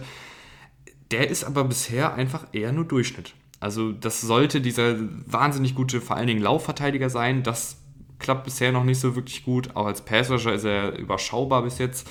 Von Derek Brown würde ich mir gerne noch ein bisschen mehr erhoffen. Und auf der Offensivseite, ich bin froh, dass DJ Moore endlich mal ein bisschen mehr Publicity bekommt, weil die Panthers gut da stehen. Weil DJ Moore seit drei Saisons ein richtig, richtig guter Receiver ist. Auch schon in seiner Rookie-Saison war er ein richtig guter Receiver. Es hat nur keine Sau interessiert, weil der halt bei einem Panthers-Team gespielt hat, was total unsexy war. Aber der ist ein unfassbar guter Spieler. Und ich bin froh, dass er dass das jetzt mal gesehen wird. Ja, ähm, da, also ich, ich, ich habe das schon auch vor, vor diesem Jahr gesehen, aber du, du hast schon recht, es ist ein bisschen immer ein bisschen untergegangen, dass DJ Moore jedes Jahr seine 1000 Yards auflegt und auch wirklich gut spielt, nicht nur diese Stats hat. Ähm, ja, mir gefallen die Panthers eigentlich ganz gut. Also ich glaube nicht, dass Sam Darnold die Langzeitlösung ist, aber er macht es ganz gut. Die Defense äh, sehr jung, sehr talentiert. Wir haben, waren uns nicht sicher, ob sie das auch eben alles auf den Platz bringen können. Können sie, sehr gut gecoacht. Ähm, gefällt mir das Team. Ich weiß nicht, also Playoffs, soweit würde ich mich nicht aus dem Fenster lehnen, aber auch, auch das Team ist auf einem guten Weg und wenn sie sich entscheiden sollten, irgendwie warum auch immer, in welcher Konstellation auch immer, ähm, Sam Darnold dann doch irgendwann nächstes Jahr, übernächstes Jahr abzusägen. Ich glaube, ein, ein, ein Quarterback-Change, äh, also wenn du dich da verbesserst, von Darnold auf wen auch immer, einfach ein besseres Niveau oder ein junger, junger Rookie, der, der das Potenzial hat, besser zu sein, da kann dieses Team ganz, ganz schnell wieder ganz, ganz oben mit, mitspielen. Mhm. Platz 14, jetzt kommen sie, die Minnesota Vikings ich glaube, mit 1-3, ja, also kein Team ist mit 1-3 so hoch gerankt bei mir. Ähm, ich, ich bleibe noch auf der Believer-Seite. Ich habe, sie haben wirklich einen, insgesamt auch einen harten Schedule, aber die Vikings, so wie sie aufgetreten sind, bis auf, bis auf das Browns-Spiel, hat mir eigentlich ganz gut gefallen. Sie haben halt nur zu wenig Siege rausgeholt. Also, du verlierst bitter in, in der Overtime gegen die Bengals. Das war auch nicht dein bestes Spiel, aber dann, dann verlierst du noch viel bitterer gegen, gegen die Cardinals äh, die bisher ungeschlagen sind. Das hätte aber nicht hätten sein dürfen, weil das Spiel hätten die Vikings gewinnen müssen. Da waren sie besser, da haben sie das Field Goal zum Sieg und ja, dann verkicken sie es halt. Das tut dir natürlich weh. Ähm, und jetzt ja gegen die Browns, da ist halt das ganze, das ganze Scheme, was sie aufziehen, das haben die Browns sehr gut verteidigt. Also den Lauf haben sie sehr gut gestoppt, da ging gar nichts, ähm, egal ob, ob Cook oder Madison. Und äh, es gab über, über, über Kirk Cousins dann nicht so richtig den Plan B, weil die Secondary der Browns auch gut gespielt hat. Also das war wirklich defensiv von den Browns ein sehr gutes Spiel. Ich bin noch auf der Seite, dass ich sage, die Weichen stehen zwar 1-3, aber die können auf jeden Fall noch in die Playoffs einziehen über eine Wildcard. Also das würde ich nicht ausschließen. Ähm, und auch da wieder bei dem Punkt, okay, sie sind zwar so gestartet, wie sie gestartet sind, aber wenn ich mir die Teams anschaue, die ich eben dahinter gelistet habe und die Vikings morgen auf diese eines dieser Teams treffen, würde ich halt immer auf die Vikings tippen. Mm, mhm. Und deswegen habe ich sie da, wo ich sie habe. Defensiv war es am Anfang sehr löchrig, muss man auch sagen. Also gegen, gegen die Bengals äh, da ein paar Big Plays zugelassen, gegen die Cardinals ein paar Big Plays, oder nicht nur ein paar, viele Big Plays zugelassen. Aber äh, auch da finde ich, äh, ein Everson Griffin kommt immer besser rein und auch die gesamte Defense jetzt gegen die Browns zum Beispiel. Ne? Auch wenn das offensiv ein ziemlich schlechtes Spiel war, kann man aber auch sagen, defensiv war das ein sehr gutes Spiel. Ja, ich finde, die Vikings sind irgendwie wie immer.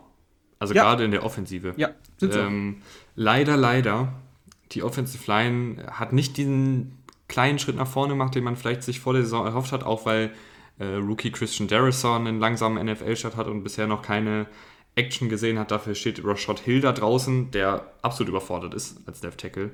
Ähm, hat jetzt, Moment, ich muss es mir kurz aufmachen. Also ich, jeder, der die Vikings hat spielen sehen, der weiß, dass Rashad Hill nicht gut gespielt hat. Ich, ich kann es hier nur noch mal mit Stats belegen. 18 Pressures und äh, 6 Quarterback-Hits und 2 Sacks zugelassen. Ähm, ist einfach überfordert als Left Tackle. Ich weiß nicht genau, warum, Rasha, äh, warum Christian Darrisaw noch nicht eingesetzt wird. Soweit äh, ich das verstanden habe, ist er. Ja, aber ich hatte irgendwie mitbekommen, dass er zumindest jetzt aktiv war im Spiel gegen die Browns. Ja, dann bloß wollen sie ihn vielleicht langsam ranführen. Wer weiß. Ja. Ja, aber Rashad Hill ist auf jeden Fall mhm eine Drehtür auf Tackle ja. und auch, äh, auch Garrett Bradbury und äh, Ezra Cleveland, äh, Center und Guard, bisher eher durchschnittlich. Ähm, andere Guard, Oli Odo, da denke ich mir eher, oh no. Ja, unnormal schlechtes Wortspiel. Du musst, du musst gar nicht lachen. Ich weiß. Doch, ich finde es lustig. Der, Einz der Einzige, der halt ganz guten Football spielt, ist, ist Brian O'Neill, der Tackle. Und wer leider auch ein bisschen abbaut, ist Adam Thielen. Ich finde, der war jetzt die ersten äh, vier Spieltage ein bisschen, bisschen ruhiger als sonst. Ja, aber das letztes Jahr schon, also mit Justin Jeffersons Ankunft ähm, dann ein bisschen abgebaut. Also er hatte zum Beispiel keine 1000 Yard Saison, es waren zwar 900 irgendwas, aber es war keine 1000 Yard Saison und aber dafür ist er halt dieses unfassbare Red Zone äh, Element, der ja super viele Touchdowns dir immer fängt. Letztes Jahr schon irgendwie 14, 15 irgendwie sowas gehabt und äh, auch dieses Jahr jetzt war das glaube ich das erste Spiel, also wo er keinen Touchdown hatte gegen die Browns. Also da, da gibt er dir schon noch viel. Ähm, Tyler Conklin macht das, finde ich, als Titan One. Äh, unerwartet gut. Ist sowieso immer ein guter Blocker gewesen, aber ist jetzt sogar ein bisschen im Passspiel einge äh, eingebunden. Also wie gesagt, die Vikings, ich finde, die Vikings haben halt eine hohe Baseline mit ihrer Offense. Ähm, mhm. die, können, die können ein Spiel, vor allem gegen etwas schlechtere Teams, auch komplett dominant gewinnen, weil sie die in Grund und Boden laufen, weil Kirk Cousins dann in Play-Action äh, sehr gut funktioniert. Und ähm, die Defense ist eben nicht immer, äh, also sie ist auf jeden Fall nicht äh, Elite oder so, aber sie kann auf jeden Fall gut spielen. Und wenn du dann, es reicht meistens halt einfach für die, für die schlechteren Gegner, aber für, für ganz oben ist es dann auf jeden Fall auch nichts, weil sie stehen auch irgendwo nicht umsonst mit 1 und 3 da. Obwohl ich bei der Defensive sagen muss, äh, Daniel Hunter spielt sehr, sehr gut. 23 Pressures, schön, dass der wieder da ist. Ähm, aber so ein Eric Kendricks, Patrick Peterson, äh, Bashard Breland, eigentlich gestandene äh, Veterans, gerade Eric Kendricks eigentlich ein, ein, richtig, richtig guter Linebacker, hat bisher auch seine leichten Schwierigkeiten. Äh, gerade im Tackling, in der Laufverteidigung sieht er manchmal nicht so gut aus, ver verpasst äh, das Tackle oder ist einfach in der falschen Position in der Laufverteidigung. Und auch in Coverage, wo er eigentlich wirklich immer wahnsinnig gut war in der Vergangenheit, äh, wurde er bis jetzt 14 Mal getargetet, 13 Mal äh, hat er dann den Catch zugelassen für 159 Yards, noch keine Interception, noch kein Pass-Breakup. Sehr untypisch für Eric Kendricks. Ähm, vielleicht einfach nur ein langsamer Saisonstart, wir warten mal ab. Ähm, ja. Noch, noch gebe ich nicht auf.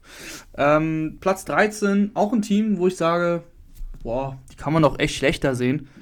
Aber die anderen Teams, die dahinter sind, die sehe ich halt nicht besser. Das ist so dieses, immer dieses, mhm ähm, jonglieren bei so einem Power Ranking, die 49ers. Die 49ers habe ich auf Platz 13 gesetzt. Die ganze Thematik Jimmy G und, und Trey Lance, sie ist irgendwie anstrengend geworden, finde ich. Ich weiß nicht, wie dein Gefühl ist. Jetzt ähm, hieß es sogar wieder, erst hieß es, dass Jimmy G raus ist, zwei, drei Wochen, dann hieß es wieder, oh, er hat sogar eine Chance zu spielen. Also ich weiß nicht, wie gut das auch so einem Trey Lance tut. Und irgendwie hätte ich Kyle Shanahan eingeschätzt, dass er das Ganze besser handelt. Was meinst du dazu? Ich muss sagen, ähm, und vielleicht widerspreche ich da auch meinem frü früheren Ich, aber ich habe mir das alles nochmal so durch den Kopf gehen lassen.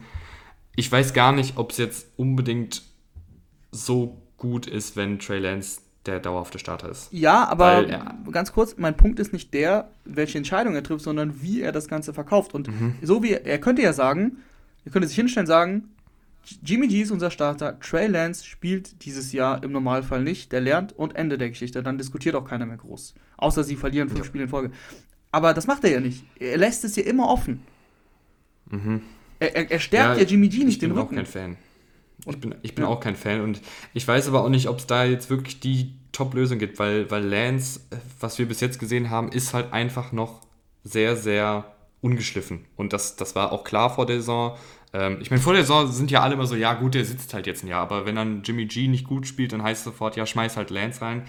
Ähm, manchmal frage ich mich aber, ob das dann wirklich so schlau ist, einen Rookie reinzuwerfen, der einfach noch sichtlich überfordert ist mit der NFL.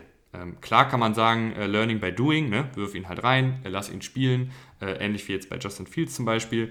Aber Lance ist halt einfach wirkt halt einfach noch nicht dem gewachsen, wirkt noch nicht den, der NFL-Geschwindigkeit gewachsen, wirkt noch nicht den komplexen Defensiven gewachsen, was ja auch überhaupt nicht schlimm ist. Das war ja auch zu erwarten. Er hat letztes Jahr gar nicht gespielt, generell äh, an einem College gespielt, äh, wo die Gegner nicht so gut sind. Ist es jetzt so gut, den da reinzuwerfen äh, ins kalte Wasser und sag, lern halt zu schwimmen, oder ist es besser, ähm, ihn erstmal auf die Bank zu setzen ins, ins Kinderbecken? Ich weiß es nicht, keine Ahnung. Vielleicht ist Vielleicht ja. bin ich da zu konservativ. Nee, ich finde das. Ich weiß nicht, ob es da die perfekte Lösung gibt. Das ist eine, Aber Jimmy G auf der anderen Seite spielt halt auch echt nicht gut, nee. muss man auch sagen. Nee. Das ist eine legitime Diskussion, deswegen habe ich dich auch gefragt. Äh, ansonsten, wenn man jetzt mal über die Thematik hinausgeht, ähm, sind die 49ers halt ein Team. Defensiv, der Pass Rush, ähm, der ist wieder, also der ist nicht, der ist nicht so dominant, wie er vor zwei Jahren war, aber der ist, kann immer noch dominant sein und du siehst schon Nick Bosa, also der macht schon, der macht schon Spaß. Also das ist schon, das ist schon richtig gut mit dem, in Kombination mit dieser Front. Die Secondary, die ist schon anfälliger. Sie haben äh, ihren, ihren Corner hier, schlag mich tot. Verrett. Ja, haben sie verloren. Ähm, das war ja immer dieses, hm, was ist mit Verrett? Jetzt hat er ein Jahr geschafft, äh, verletzungsfrei zu bleiben, aber leider, leider hat es ihn wieder erwischt dieses Jahr und äh, du, du hast da schon offensichtliche Schwachstellen. Trotzdem kannst du über diesen Pass Rush ähm, Spiele oder zumindest Phasen eines Spiels dominieren. Das haben die 49ers auch zum Beispiel gegen die Seahawks gezeigt in weiten Teilen der ersten Halbzeit. Da haben sie sich dann aber auch da wieder selber in den Fuß geschossen mit dem Fumble bei einem, bei einem Kickoff und so weiter und dann in relativ kurzer Zeit das Spiel verloren. Ähm, aber sie standen 2-0 bei zwei Pflichtsiegen. Das war gegen die Eagles und gegen die, gegen die Lions. Und aus den Seahawks und Packers-Spiel hätten sie eigentlich auch, wenn man ehrlich ist, eins gewinnen müssen. Ähm, sie stehen jetzt mit 2-2 zwar da, aber sie hätten easy auch 3-1 stehen können. Und die 49ers ähm, haben für mich immer das Potenzial vor allem, und darum geht es ja bei dem Power Ranking, noch besser zu spielen, als sie bisher gespielt haben. Und äh, Trey Lance, ja, das ist halt äh, sch schwierig zu, zu, zu beurteilen, ob er jetzt ein, zwei Spiele bekommt oder nicht, oder ob Jimmy G jetzt spielt. Jimmy G gibt dem Team halt wenig, und vor allem der Offense, wenig Upside. Mit Trey mhm. Lance ähm, habe ich zumindest äh, die Hoffnung, dass mit ein bisschen Spielpraxis, mit, mit vielen Snaps, dass es einfach besser wird und er dann vor allem als, als Läufer ein super krasses Upgrade ist. Das haben wir ja gegen die Packers gesehen. Da kommt er bei Fourth Down rein und du hast an der Goal-Line halt eine, plötzlich eine ganz neue Möglichkeit und wird sofort eingesetzt, macht den Rushing-Touchdown. Ähm, da, das gibt dir einfach mehr für deine Offense und deswegen wäre ich, glaube ich, schon dafür, dass Trey Lance spielt, auch wenn ich die, deine Meinung teile. Er ist noch nicht so weit, aber ich bin eher ein Fan davon, Learning by Doing und lass ihn halt machen. Und wenn wir dann verkacken, dann haben wir verkackt, aber dann hat er Spielpraxis gesammelt und im besten Fall kriegen wir dann sogar noch einen guten Pick. Ähm, will, ich, will ich gar nicht gegen argumentieren. Nee, ich, ich finde aber auch, dass völlig man. legitim. Ja, ich finde auch, dass man beides vertreten kann. Also da gibt es kein richtig und kein falsch. Platz 12. Seattle Platz 12. Seahawks. Mhm. Die gerade die 49ers geschlagen haben.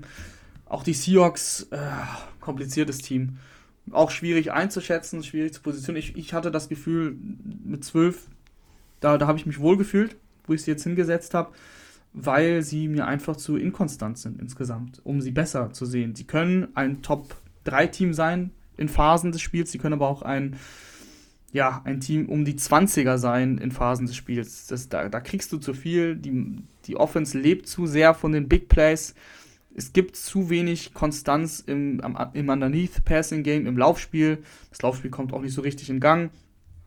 Und die Defense ist, äh, ist leider schlecht. Auch wenn sie Bobby Wagner haben und äh, Jamal Adams haben, aber sie, die funktioniert halt leider nicht. Also die lassen die meisten Yards der Liga zu.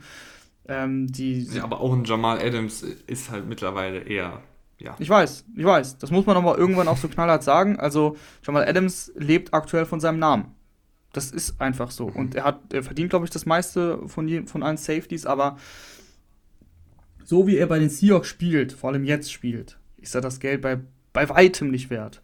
Und, und was zählt im Endeffekt denn? Im Endeffekt zählt doch bei einer Defense, also man kann über viele, es gibt hunderte von Statistiken, die man aufführen kann. Aber am Ende des Tages musst du doch, musst du doch von deiner Defense erwarten, dass sie entweder selbst wenn sie die mega Yards zulässt, dass sie dann so die Big Plays setzt, dass du sagst, okay, Jamal Adams lässt zwar Yards in Coverage zu, aber dann äh, forciert er halt einen Fumble oder holt den Pick oder macht den entscheidenden Pass-Breakup, aber das passiert ja alles nicht. Oder den entscheidenden Sack oder so. Und dieses Jahr ist das alles noch holprig, auch bei Jamal Adams. Ähm, mhm. Alles ist in dieser Defense eigentlich holprig. Im, Im Lauf sind sie nicht gut, gegen den Pass sind sie nicht gut, insgesamt sind sie, wie gesagt, am schlechtesten ähm, ja, ich, das ist einfach schwierig. Und dann, und dann ist die Offense zu inkonstant, um das abzufangen.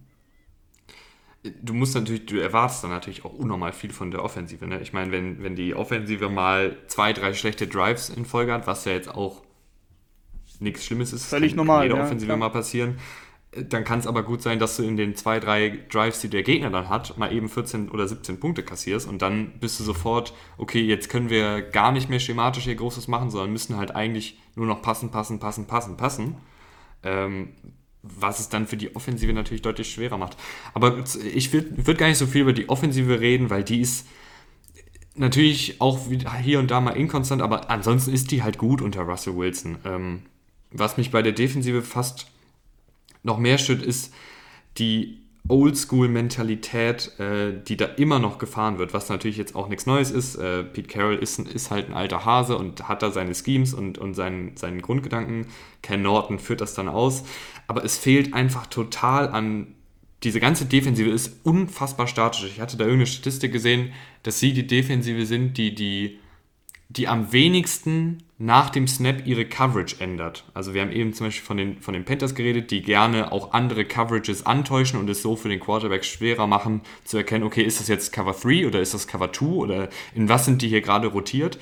Und die Seahawks machen das fast nie. Das ist das Team, was es am wenigsten macht, dass sie mal ihre Coverage ändern nach dem Snap, sondern das ist einfach nur statisch, Cover 3, okay, hier ist unsere Coverage, wir laufen, wir rushen jetzt mit vier Leuten den Passer und dann haben wir halt unser Cover 3 Scheme in der Defensive auf den Cornerbacks. Äh, und wir hoffen jetzt einfach, dass die individuelle Qualität unserer Spieler das Scheme nach vorne trägt. Aber das ist halt einfach vorbei, diese Zeit, wo du die Legion of Boom hast, wo natürlich ein Richard Sherman und ein Prime Cam Chancellor und ein Prime Earl Thomas die Plays da innerhalb des Games gemacht haben. Aber jetzt äh, startet da halt auf Cornerback äh, Sidney Jones oder ähm, wer war das letzte Woche? Äh, Trey Flowers, die halt einfach beide nicht die individuelle Qualität haben, um über das Scheme hinaus zu produzieren. Ja, kann ich nur so unterstreichen. Und im Endeffekt sind für mich die Seahawks ein Team, das zwar in die Playoffs kommen kann, aber da nicht weit kommt. So wie sie jetzt spielen. Ah, das kenne ich, die, die Geschichte der Seahawks. ja, hat sich nicht viel verändert. Ähm, Platz 11. Platz 11, äh, ein absolutes Überraschungsteam. Äh, die Las Vegas Raiders, die hätte ich da im Leben nicht gesehen. Leute, können wir bitte, Rahman, ja. können wir bitte John Gruden den halb General Manager feuern und dann John Gruden den, den Offensive Playcaller nur einstellen. Das, das, das würde diesem Team so gut tun. Absolut, absolut. Also John Gruden, einer meiner äh, Favorite Schemer. Also das, das Scheme von John Gruden, das ist für mich ähm, wirklich Top 5, hau ich jetzt einfach mal so raus, ohne jetzt äh, genau, genau jetzt zu messen, aber das, das es sieht einfach immer gut aus. Die Play-Designs, die die Raiders haben, gefallen mir wirklich wunderbar. Ähm, ich würde auch wirklich sagen Schema und nicht mal, nicht mal Playcaller. Aber das ist auch in dieser Saison besser als letzte Saison. Das muss ich auch sagen. Also mhm. auch die Playcalls sind deutlich besser. Ähm, ja, was du natürlich meinst, ist, ist, ist die Kaderzusammenstellung und so weiter und so fort, wie sie teilweise Picks verblasen. Weil, weil ich meine, ganz kurz, ganz kurz, wir, wir müssen ja nicht groß drüber reden. Alle Leute wissen, dass die Raiders einfach kein gutes Kadermanagement haben. Aber du hast äh, Rodney Hudson abgegeben, du hast diese ganze Offensive Line umgebaut ähm, und deine beiden schlechtesten Spieler diese Saison sind eigentlich der Center Andre James, der für keine 5 Pfennig snappen kann, und Alex Leatherwood, der Tackle, wo jeder, wo jeder gesagt hat, das ist kein Erstrundenpick. Das, Andrew Le Alex Leatherwood ist somit der schlechteste Offensivspieler bisher in dieser NFL-Saison. Ähm, und dann hast du noch zahlreiche Draftpicks. Du hast Cleveland Farrell gedraftet, du hast Damon Arnett gedraftet, äh, die einfach nicht, nicht zum Erfolg der Raiders beitragen. Aber, und das muss man dann ja auch irgendwie Gruden wieder zugutehalten, er findet halt hier und da dann einfach Spieler aus dem Nix, die gut funktionieren. Du hast einen Hunter Renfro, äh, einen, einen Slot-Receiver, den er dazu wirklich einem Dreh- und Angelpunkt seiner Offensive gemacht hat. Du hast einen Darren Waller, damals von der Practice Squad von den Ravens geklaut. Ähm, das schmerzt übrigens heute einen, noch. Einen, ja, du findest dann einen, einen Max Crosby, oder du findest auch einen Casey Hayward, äh, den du für, für nix von der Straße dann mehr, mehr oder weniger holst, weil er bei den ähm, Chargers entlassen wurde. Das muss man dann auch wieder zugute halten, dass er dann irgendwie diese Spieler findet und die in, in Starter umwandelt. Auch ein Richie Incognito äh, war ja auch schon raus aus Football und spielt dann bei den Rares auf einmal wieder gut. Aber wenn du einfach diese Draft-Picks noch gut nutzen würdest, wäre das halt, glaube ich, ein Team, was, was um den Super Bowl spielen könnte. So wie sie momentan spielen. Absolut, absolut. Derek Carr äh, gefällt mir wirklich insgesamt sehr gut. Attackiert das Feld tief. Ähm, da passen auch die Playcalls. Äh, sie haben Aguilar verloren, aber das ist egal. Sie nutzen jetzt Edwards in dieser Rolle. Henry Rux wird endlich mal besser eingesetzt. Du hast es eben gesagt mit äh, Hunter Renfro, ein unfassbar guter Route Runner, der bei Third Down immer wieder gesucht wird und gefunden wird. Äh, wie stark, äh, was ist Hunter Renfro für ein geiler Footballspieler? Das Play, wo er den Fake Punt ähm, sieht und verteidigt, das ist einfach, oh, das ist wirklich traumhaft gewesen. Also für die, die es nicht gesehen haben, die Chargers Monday Night äh, wollen punten, sehen aber, okay, der Gunner, also der Spieler, der sich ganz links aufstellt, um äh, dem, den Panther quasi zu, so schnell wie möglich auf den Boden zu bringen, der ist halt nicht gecovert. Der ist ja komplett blank, der steht da ganz alleine. Das heißt, man kann ihn theoretisch auch anwerfen. Das hat der Panther dann äh, gecheckt, hat ähm, den, den Call, wie auch immer der ihm das verständlich gemacht hat, gemacht und hat den angeworfen. Und Hunter Renfro hat das gesehen. Hunter Renfro hat gesehen, oh, der ist ja uncovered und war schon so ein bisschen in, in Stellung, okay, falls jetzt was anbrennt, muss ich das Play machen. Und er ist losgesprintet, der Pass kommt.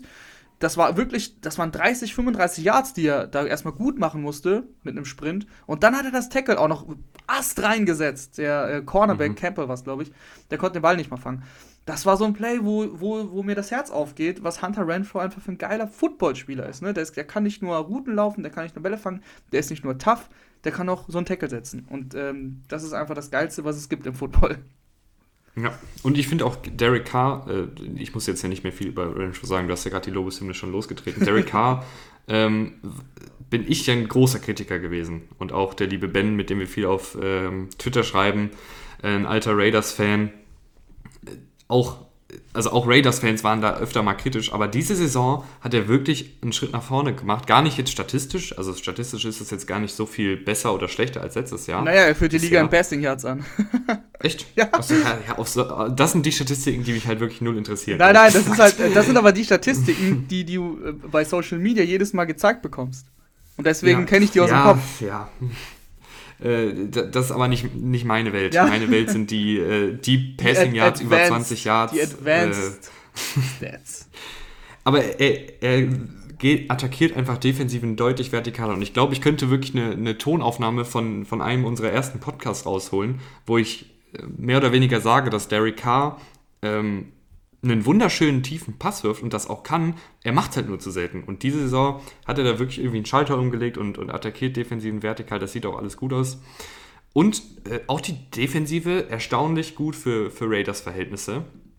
Ähm, Max Crosby führt diese Unit da mehr oder weniger an. Da war ja vor, vor zwei Jahren in seiner Rookie-Saison das Ding, dass er ähm, unfassbar viele Sacks bei unfassbar wenigen Pressures hatte, was eigentlich dann eher ein Indiz dafür ist, dass es halt ähm, zurückgeht, also die, die Sack-Zahlen. Und dieses Jahr hat er total viele Pressures, aber wenig Sacks. Also hat das Ganze umgedreht, aber ist ein unfassbar effektiver Passrusher bisher. 30 Pressures ist die meisten Pressures der Liga, also mehr als Aaron Donald, mehr als Cameron Hayward, als TJ Watt und wie sie alle heißen. Ähm, Max Crosby wirklich sehr, sehr gut bisher. Auch Yannick Ngakwe funktioniert in dem Scheme äh, von seinem alten äh, Defensive Coordinator Gus, äh, Gus Bradley, ähm, der, das, der das gut macht also die Raiders äh, Defense muss ich auch sagen, also man muss sagen, die Raiders haben wirklich eine Defense mittlerweile, auf die sie sich ein bisschen verlassen können, was sonst halt nicht der Fall war. Und das reicht eben mit einer, wie ich finde, sehr konstanten Offensive. Das ist ein bisschen so das Gegenstück mhm. zu den Seahawks, obwohl mittlerweile machen die Raiders schon viele Big Plays auch. Das haben sie früher so nicht gemacht. Aber trotzdem, diese, diese Raiders-Offensive ist wirklich sehr konstant in ihrer, in ihrer Form, wie sie aufgebaut ist. Ähm, da fehlt ja sogar noch das Laufspiel so ein bisschen. Jacobs verletzt gewesen, äh, hat auch in den Spielen, die er gespielt hat, nicht so richtig funktioniert, aber trotzdem ähm, können die Raiders sehr gut den Ball bewegen. Und deswegen sind sie für mich auch zurecht, kratzen sie zurecht. Äh, logisch, ich habe das Power Ranking gemacht, aber du hast mir ja nicht großartig widersprochen. ähm, äh, kratzen sie eben an den Top 10. Und da gehen wir jetzt auch rein in die Top 10 mit äh, den Los Angeles Chargers, fange ich an, auf Platz 10. Äh, das ist jetzt auch wieder. Ganz kurz, Rahman, ich ja. muss sagen, äh, ich, ich, ich widerspreche dir ja hier in den Power Rankings bis jetzt kaum, weil ich finde, es ist alles sehr, sehr eng beieinander. Also ja. ich, ich kann das schon immer, immer verstehen und auch jetzt in den Top 10 werde ich wahrscheinlich nicht sonderlich viel dem entgegensetzen, weil ich finde, du kannst fast jedes Team aus den Top 10 auch in die Top 3 packen und es gibt ein Argument dafür. Ja. Und ähm, bei den Chargers ist es, wollte ich gerade anführen, das Problem, ähm, dass diese Teams eben alle super nah beieinander sind, die jetzt gleich noch kommen.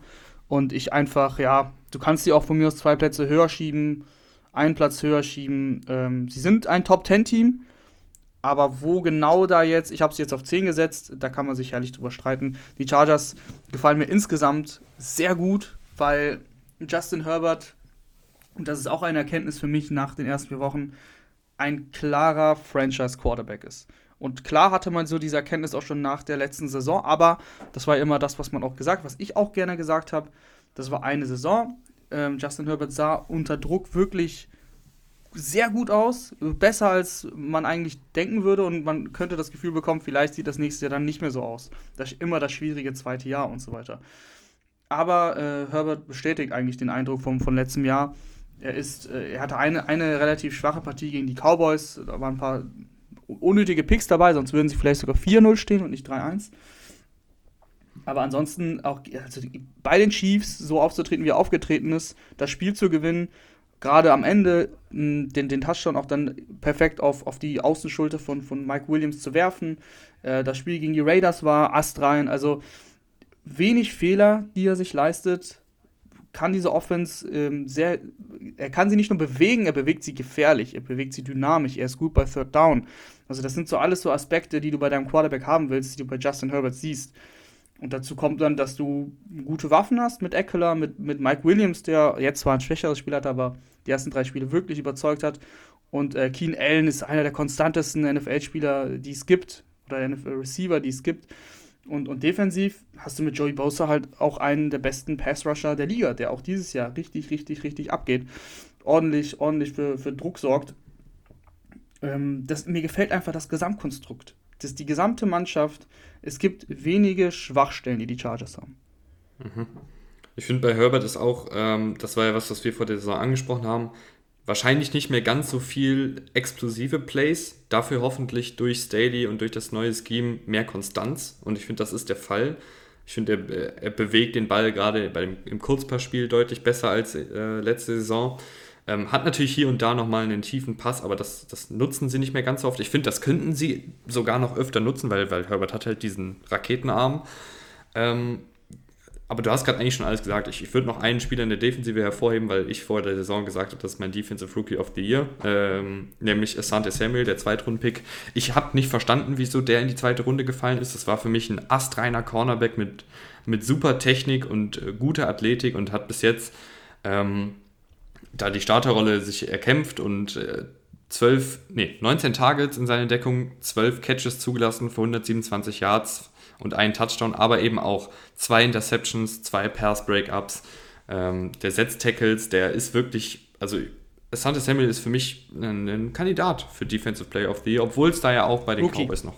Ähm, Defensive, äh, Defensive Rookie of the Year, genau, wollen wir es nicht übertreiben. äh, Joey Bosa ist vielleicht Defensive ja. Player of the Year Kandidat. Ja. Ähm, und das war ja auch was, was wir vor der Saison gesagt haben, äh, dass das Daily wird Wege finden. Ähm, Joey Bosa gut einzusetzen und auch viele 1 gegen 1 Möglichkeiten zu geben, weil Staley eben auch dieses kreative Blitz-Scheme hat. Ähm, das gefällt mir auch gut. Machen wir weiter mit Platz 9 und das wird dich jetzt vielleicht schockieren.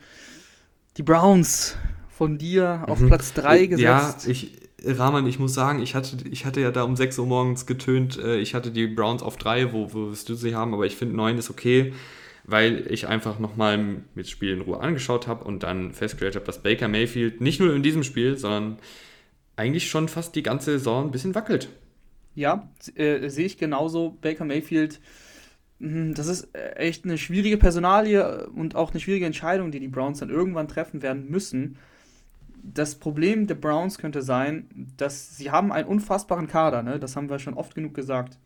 Und dann hast du halt Baker Mayfield auf Quarterback, der so ein bisschen so, ja nicht nur ein bisschen, der natürlich der X-Faktor ist. Also wenn Baker Mayfield den berühmten nächsten Schritt machen würde und sich als Quarterback so in die Top 8 oder so bewegt, da, wenn er, ja, ne, sagen wir, bleiben wir dabei, wenn er sich so in die Top 8 der Quarterbacks bewegen würde, oder schon Top 10, weil da sehe ich ihn jetzt rein individuell nicht, ähm, dann wäre dieses Browns-Team auch auf Platz 3 des Power Rankings wahrscheinlich oder eben in den Top 5, dann ist es einfach ein unfassbares Team. Aber du hast jetzt gegen die Vikings gesehen, da fand ich es am krassesten von in dieser Saison bisher, dass der dir halt auch das Spiel durchaus da verlieren kann, wenn die Defense nicht so gut spielt, wie sie dann gespielt hat. Weil Baker mhm. Mayfield hat auch wenig zustande bekommen. Baker Mayfield hat OBJ einmal für einen Wide Open Touchdown äh, gemisst.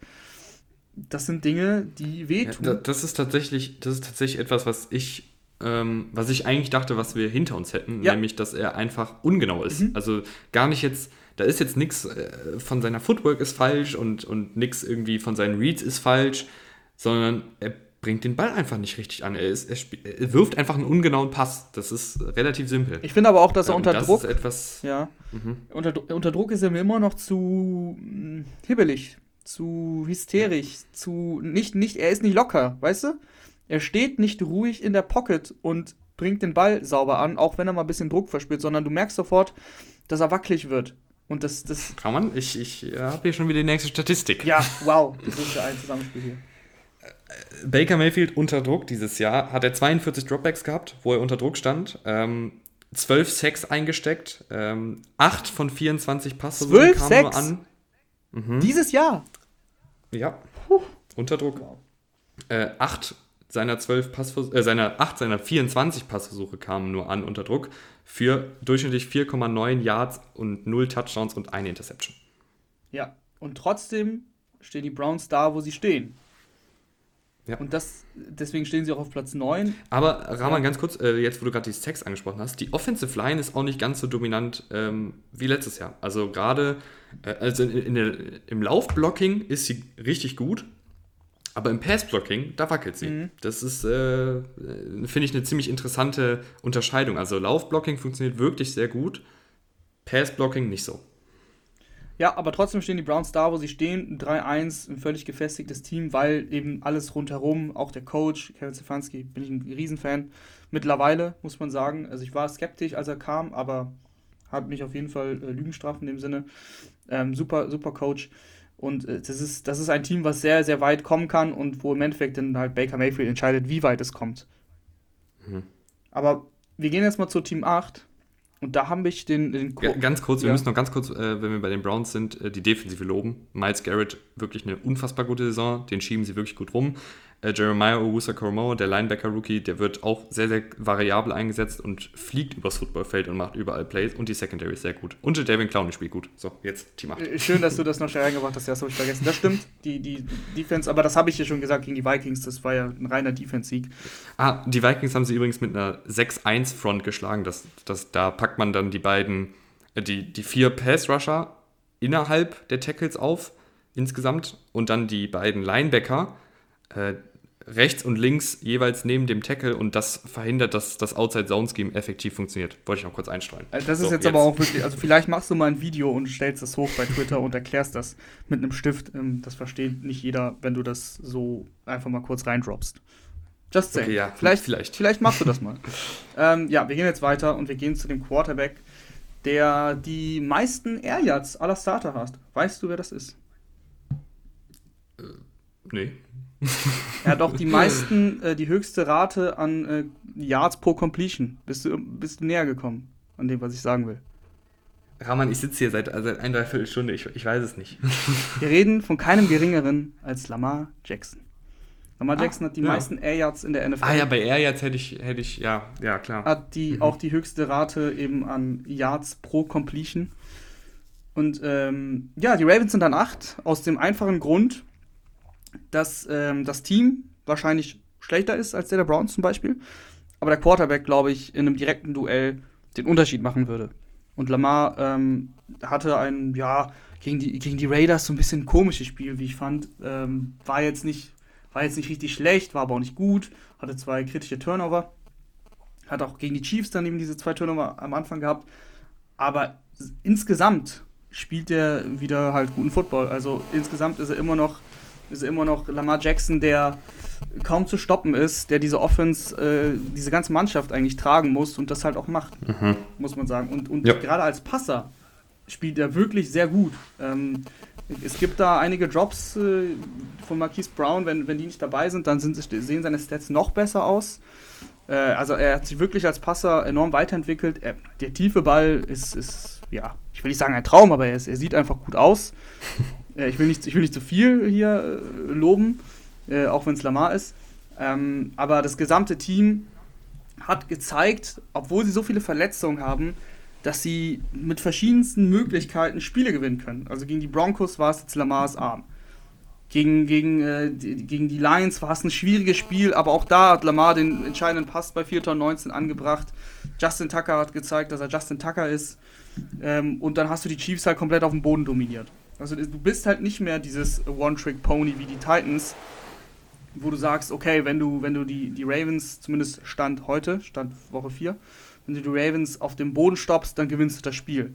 Weil das haben sie jetzt eindrucksvoll ähm, widerlegt und gegen eine Defense, wo man sagen muss, hey, die Broncos, die haben wirklich eine gute Einheit. Also das ist, ähm, die ist defensiv gut gecoacht, die haben gute Einzelspieler und äh, das war ja ein relativ ungefährdeter Sieg äh, der Ravens und deswegen habe ich sie eben da, wo sie sind, an, an 8, weil ich glaube, dass ähm, Lamar den Unterschied gegenüber Baker Mayfield machen würde und äh, Justin, Justin Herbert ist zwar, ist zwar besser als Baker, aber ich glaube, Justin Herbert ist in seiner. Ich bin immer noch, ich bin immer noch, ich will, ich will ihn nicht zu krass so schnell, so schnell halten, deswegen habe ich, haben wir, habe ich die Chargers nur auf 10. Ich glaube immer noch, dass Lamar mehr Plays machen könnte in dem Spiel gegen die Chargers zum Beispiel. Ähm, ja, deswegen habe ich die Ravens da, wo ich sie habe. Finde ich, find ich voll in Ordnung. Ich finde auch, dass Lamar Jackson äh, still und heimlich die Saison, wie du eben gesagt hast, wirklich als Passer nochmal einen Schritt nach vorne gemacht hat, geht gerade halt ein bisschen unter, weil halt so viele Quarterbacks irgendwie richtig gut spielen und Kyler Murray und Justin Herbert und Derek Carr und wie sie alle heißen, ähm, gerade die, die Schlagzeilen bekommen. Aber Lamar Jackson macht sich gut als Passer. Und äh, es fehlt, finde ich, man merkt jetzt langsam schon, dass halt die Running Backs fehlen. Ähm, gerade bei einem Team wie die Ravens, äh, finde ich, merkt man, dass die Defensiven fast ausschließlich bei den Option Plays nur noch auf Lamar Jackson gehen und mehr oder weniger sagen, okay, dann lass halt Latavius Murray laufen bei dem Option Play. Äh, ist jetzt nicht so tragisch, den kriegen wir schon getackelt. Ähm, das ist gerade so mein einziges kleines Sorgenkind, dass sie da aus irgendeinem Grund äh, ja auch auf Tyson Williams nicht setzen. Das hatten wir ja schon am Montag. Ja, und äh, defensiv sah das am Anfang nicht so gut aus, muss man auch sagen. Ähm, das hat sich jetzt aber entwickelt. Du hattest jetzt auch die Lions und, und die Broncos, äh, die Broncos eine Halbzeit mit Drew Lock. Also klar, die Konkurrenz, ähm, die kann da stärker sein. Aber ähm, prinzipiell ist die Ravens Defense halt auch nicht dominant, aber sie kann guten Football spielen und sie kann im Endeffekt genug machen, ähm, um, um die Ravens da in, in, Spiele, in Spielen zu halten. Und gerade äh, so jemand wie Odafe Away, der Rookie, äh, hat einen sehr guten Saisonstart hingelegt äh, wollte ich noch, wollte ich noch hervorheben, weil ähm, mhm. ja viele gesagt haben, ja, hättest du nicht lieber Judon halten sollen und so weiter und so fort. Jetzt hast du halt einen günstigen Rookie First Round Pick, der das halt wirklich sehr, sehr solide macht. Ja. Platz 7, die Green Bay Packers. Hm. Ja, da muss ich auch zugeben, die Packers haben mich auch noch nicht so richtig mega überzeugt. Aber Aaron Rodgers und Devonta Adams sind zu konstant, um sie nicht so weit oben zu haben, wie ich sie jetzt habe. Also das ist einfach, ja, es ist auch, ich will nicht zu viel schwärmen. Also ein bisschen magisch, finde ich, wie die beiden harmonieren. Also es ist statistisch noch gar nicht so krass dieses Jahr. Äh, Devonta Adams ist statistisch jetzt nicht der Mega-Receiver aktuell, aber wenn du dir Packers-Spiele anguckst, dann merkst du relativ schnell, was für einen Wert Devonta Adams für diese Offense hat. Und ähm, Aaron Rodgers hat auch noch nicht äh, MVP-Form, aber nach diesem ersten ja, bodenlosen Spiel gegen die Saints äh, ist auf jeden Fall deutlich besser geworden. Die Offensive Line ist, du merkst, dass Bakhtiari auf jeden Fall fehlt, aber sie ist trotzdem noch okay. Sie spielt immer noch auf einem guten Level. Josh Myers auf, auf Center, Rookie Center macht das insgesamt gut. Ähm, und diese Offense äh, ist halt mit Aaron Rodgers immer, immer in, in den Top 10 der, der NFL unterwegs. Das ist, das ist klar. Defensiv tut's weh, dass du Darius Smith verlierst. Äh, ich weiß nicht genau, Jay Alexander habe ich jetzt mehrere Sachen gelesen. Also warten wir mal ab, wie lange der ausfällt im Endeffekt. Das tut dir schon extrem weh, aber dafür muss ich sagen, macht Chris Stokes zum Beispiel einen guten Job. Der, der Rookie Corner. Der heißt zwar Eric Stokes, ah, aber ah, sorry. ist okay. Ja, so viele Namen sind für Teams, sorry. Äh, natürlich Eric Stokes. Äh, macht, macht einen guten Job als, als Rookie und da waren ja auch viele so, hm, wird das sofort funktionieren? Ja, tut es. Und, ähm, er ist auf jeden Fall deutlich besser als Kevin King. Und ja. ich weiß noch, dass ich damals, als Kevin King äh, seine Vertragsverlängerung bekommen hat, Anfang des Jahres, einen Tweet abgesetzt habe, äh, was darf Satire? weil, weil äh, ich Kevin King einfach für eine unfassbare äh, Schwäche halte in dieser Defensive und äh, habe da richtig, richtig Gegenwind bekommen. Äh, als, als sei Kevin King irgendwie dieser klare Starter-Cornerback und äh, wir haben jetzt, er hat zwei Spiele gemacht, sah halt nicht gut aus. Äh, fünf Catches für 133 Yards und einen Touchdown erlaubt. Äh, Passer-Rating, wenn er getargetet wurde, 158,3, also höher geht's nicht. Ähm, und jetzt ist Eric Stokes drin, weil King verletzt ist und das sollte, so hart es klingt, auch so bleiben. Ähm, jetzt ist King drin, weil Alexander verletzt ist, ne? Damit was. Echt? Ja, du hast es irgendwie komisch formuliert, glaube ich gerade. Nee, jetzt ist Stokes drin, weil King verletzt ist. Aber, aber Alexander ist ja verletzt und King wird ja jetzt wahrscheinlich reinrücken. Oder, wie, oder fällt Ja, dann, King länger aus? Ah, stimmt. Das ist ja Oh. der Punkt. Ja. ja, das ist nicht gut. Ja, Das hatte ich jetzt gerade nicht auf dem Ja, Schirm. das wird passieren leider. ähm, ja, aber trotzdem äh, machen die Packers das defensiv äh, nach den ersten wackeligen Spielen auf jeden Fall besser. Es ist, es ist immer noch nicht gut, aber da es ist halt bitter. Ne? Larry Smith ist dein bester Pass-Rusher. Äh, Jay Alexander fand ich dieses Jahr insgesamt hatte er schon ein paar Schwächen. Also einfach ein paar Plays, die er erlaubt hat, die man letztes Jahr so nicht gesehen hat, aber man kann auch nicht erwarten, dass er sich diese Mega-Saison von letztem Jahr genauso wiederholt. Ähm, nichtsdestotrotz ist Alexander immer noch einer der besten Corners der Liga. Und wenn dir dann deine zwei besten Defensivspieler jetzt äh, länger ausfallen, das ist halt, ja, das ist echt Pech. Problem, könnte ein Problem für die, für die Defense werden. Dennoch, die Packers sind offensiv so gut, dass sie das gegen die meisten Gegner zumindest dann ähm, abfedern werden können. Jo. So, wir, wir gehen äh, langsam in die Spitzengruppe. Platz 6 habe ich äh, die Dallas Cowboys. Äh, auch, auch höher, als ich äh, selber hätte erwartet, aber das liegt einfach an der Defense tatsächlich. Die Offense spielt so, wie ich es mir auch vorgestellt habe. Aber die Defense ähm, unter Dan Quinn, ne? Hm. Du alter Kritiker. Dan Quinn als Defensive Coordinator macht da einen guten Job, kann man nichts gegen sagen. Äh, auch das mit Micah Parsons als, als Defensive End hat solide funktioniert oder ja, so haben sie eben den Max Lawrence ersetzt. Und äh, Trevor Dix ist klar, er spielt eine Mega-Saison, also äh, hat nicht nur diese fünf Interceptions, sondern ist auch wirklich ansonsten äh, gut in Pass-Coverage.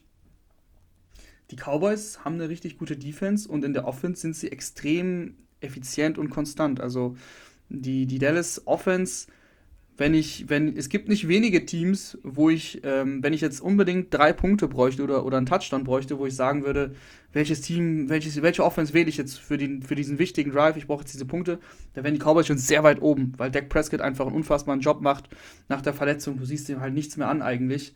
Ähm, diese Offense klickt richtig und auch Ezekiel Elliott äh, sieht wieder deutlich besser aus als letztes Jahr. Ja, äh, ich kann dem nur zustimmen. Ich hoffe, dass sie dieses Niveau in der Defensive auch halten können, weil da auch viel. Äh, ich würde auch sagen, dass, dass meine Kritik an, an Dan Quinn damals angebracht war, äh, weil die Falcons-Defensive einfach jahrelang total katastrophal aussah. Aber vielleicht hat es ihm jetzt auch geholfen, dass er jetzt nicht mehr für das ganze Team verantwortlich ist und den ganzen Kladderadatsch rund um das Headcoach-Dasein hat, sondern sich vielleicht nur auf die Defensive konzentrieren kann. Ähm, aber es läuft auch viel sehr gut. Ne? Du hast einen Micah Parsons, der sofort einschlägt. Du hast einen Osa und. Äh, boah. Der Rookie Defensive. Tackle. ähm, ich, Osa Odigisuwa, äh, der wirklich eine gute Saison spielt. Ähm, du hast einen Trayvon Dix, der jede Woche seine Interceptions fängt, fängt. Das ist sehr viel, was da sehr gut läuft und ich hoffe, dass, es, dass sie das halten können. Aber das Ding ist bei den Cowboys ja, dass sie gar nicht so eine dominante Defense brauchen, um Spiele zu gewinnen. Sie bauen halt eine Defense, Mhm. die nicht komplett scheiße ist. Und das haben sie ja jetzt. Ja. Also wenn sie eine Und die Defense haben. Offensive Line, der. Hast du die Offensive Line gelobt? Nein, noch nicht, Cowboys? das kannst du gerne machen. Äh, Offensive Line der Cowboys ist richtig geil. ist bis Ja. jetzt wirklich richtig, richtig stark. Ja, die, die Starter sind zurück. Letztes Jahr viele Verletzungen gehabt. Und dass die an sich gut ist, das war uns allen klar. Also ich finde. Und, und ich glaube auch, dass, dass das war ja auch was, jetzt falle ich dir gerade voll ins Wort rein, aber ähm, es hilft, glaube ich, Elliott, und das hatten wir ja vor der Saison gesagt, äh, dass wir gerne sehen würden, äh, mehr Two-Back-Sets, also sowohl Pollard und Elliott auf dem Feld, äh, Pollard gerne, gerne häufig einsetzen. Und ich glaube, es tut Elliott ganz gut, dass er gar nicht mehr so das komplette Workload, tra Workload tragen muss, sondern jetzt nicht mehr 30 Carries pro Spiel sieht, sondern vielleicht 15 Carries. Ähm, und das war ja immer was, was wir bei Elliott bemängelt haben, dass er einfach nicht mehr so explosiv wirkt, nicht mehr so frisch wirkt. Und vielleicht ist es ja dadurch, dass er jetzt einfach ein paar Carries abgibt, ähm, wirkt er, finde ich, explosiver als letztes Jahr. Ein Satz zur Offensive Line. Ähm, mhm. Tyler Biadasch gefällt mir nicht so gut. Also ich habe das jetzt auch gerade nochmal nachgeschaut. Mein, mein, das, was ich gesehen hatte, hat mir nicht gut gefallen und die Stats ähm, belegen es.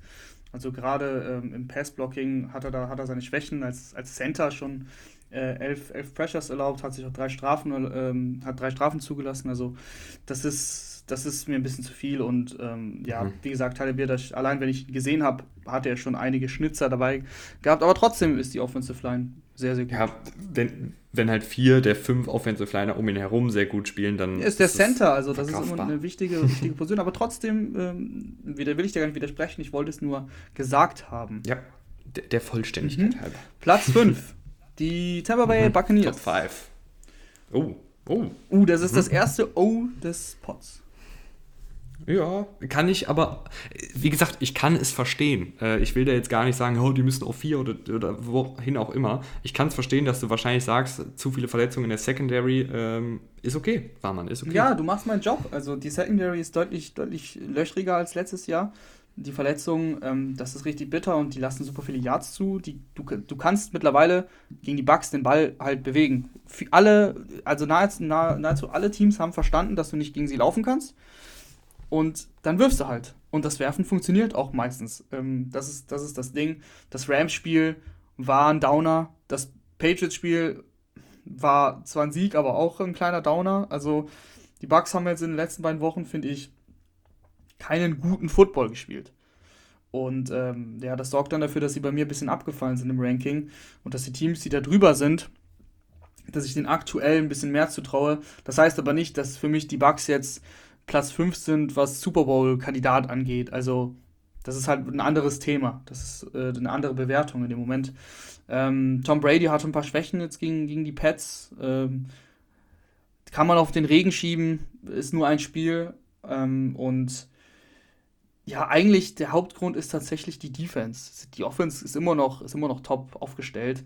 Aber die Defense ähm, mit, mit Richard Sherman jetzt, ich, ich weiß nicht, also das ist ein Riesenname, aber ich weiß nicht, ich, ich fand auch nicht, dass Richard Sherman das Scheme gepasst hat, weil Richard Sherman für mich, nicht nur für mich, er war ja immer ein Zone Corner und die Bucks mit ihrem Blitz-Scheme, ähm, die dann viel Man spielen, und da ist er dann nicht mehr flink genug, nicht mehr schnell genug. Er braucht ja auch noch, er hat ja auch aktuell nicht so viel Football gespielt, logischerweise weiß ich nicht, ob das alles so gut zusammenpasst.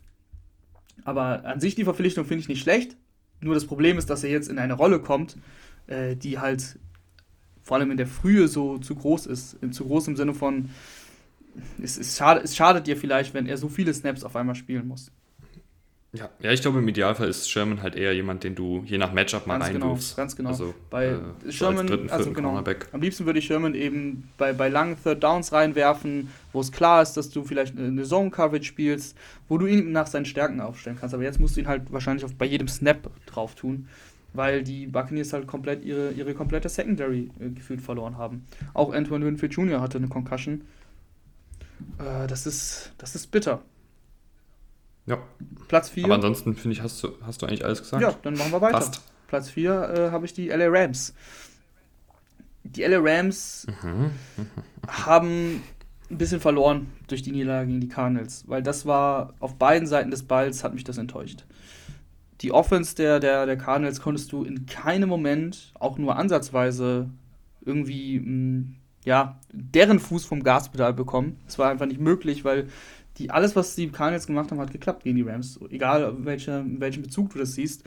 Und, äh, die, die, äh, und die eigene Offense, äh, da hat Stafford einfach mm, so ein bisschen gezeigt, was vielleicht, also er wird hier sehr oft gelobt, er wird allgemein sehr oft gelobt, aber er hat so ein bisschen gezeigt, was eigentlich noch so ein bisschen fehlt, ist, ist auch mal Konstanz.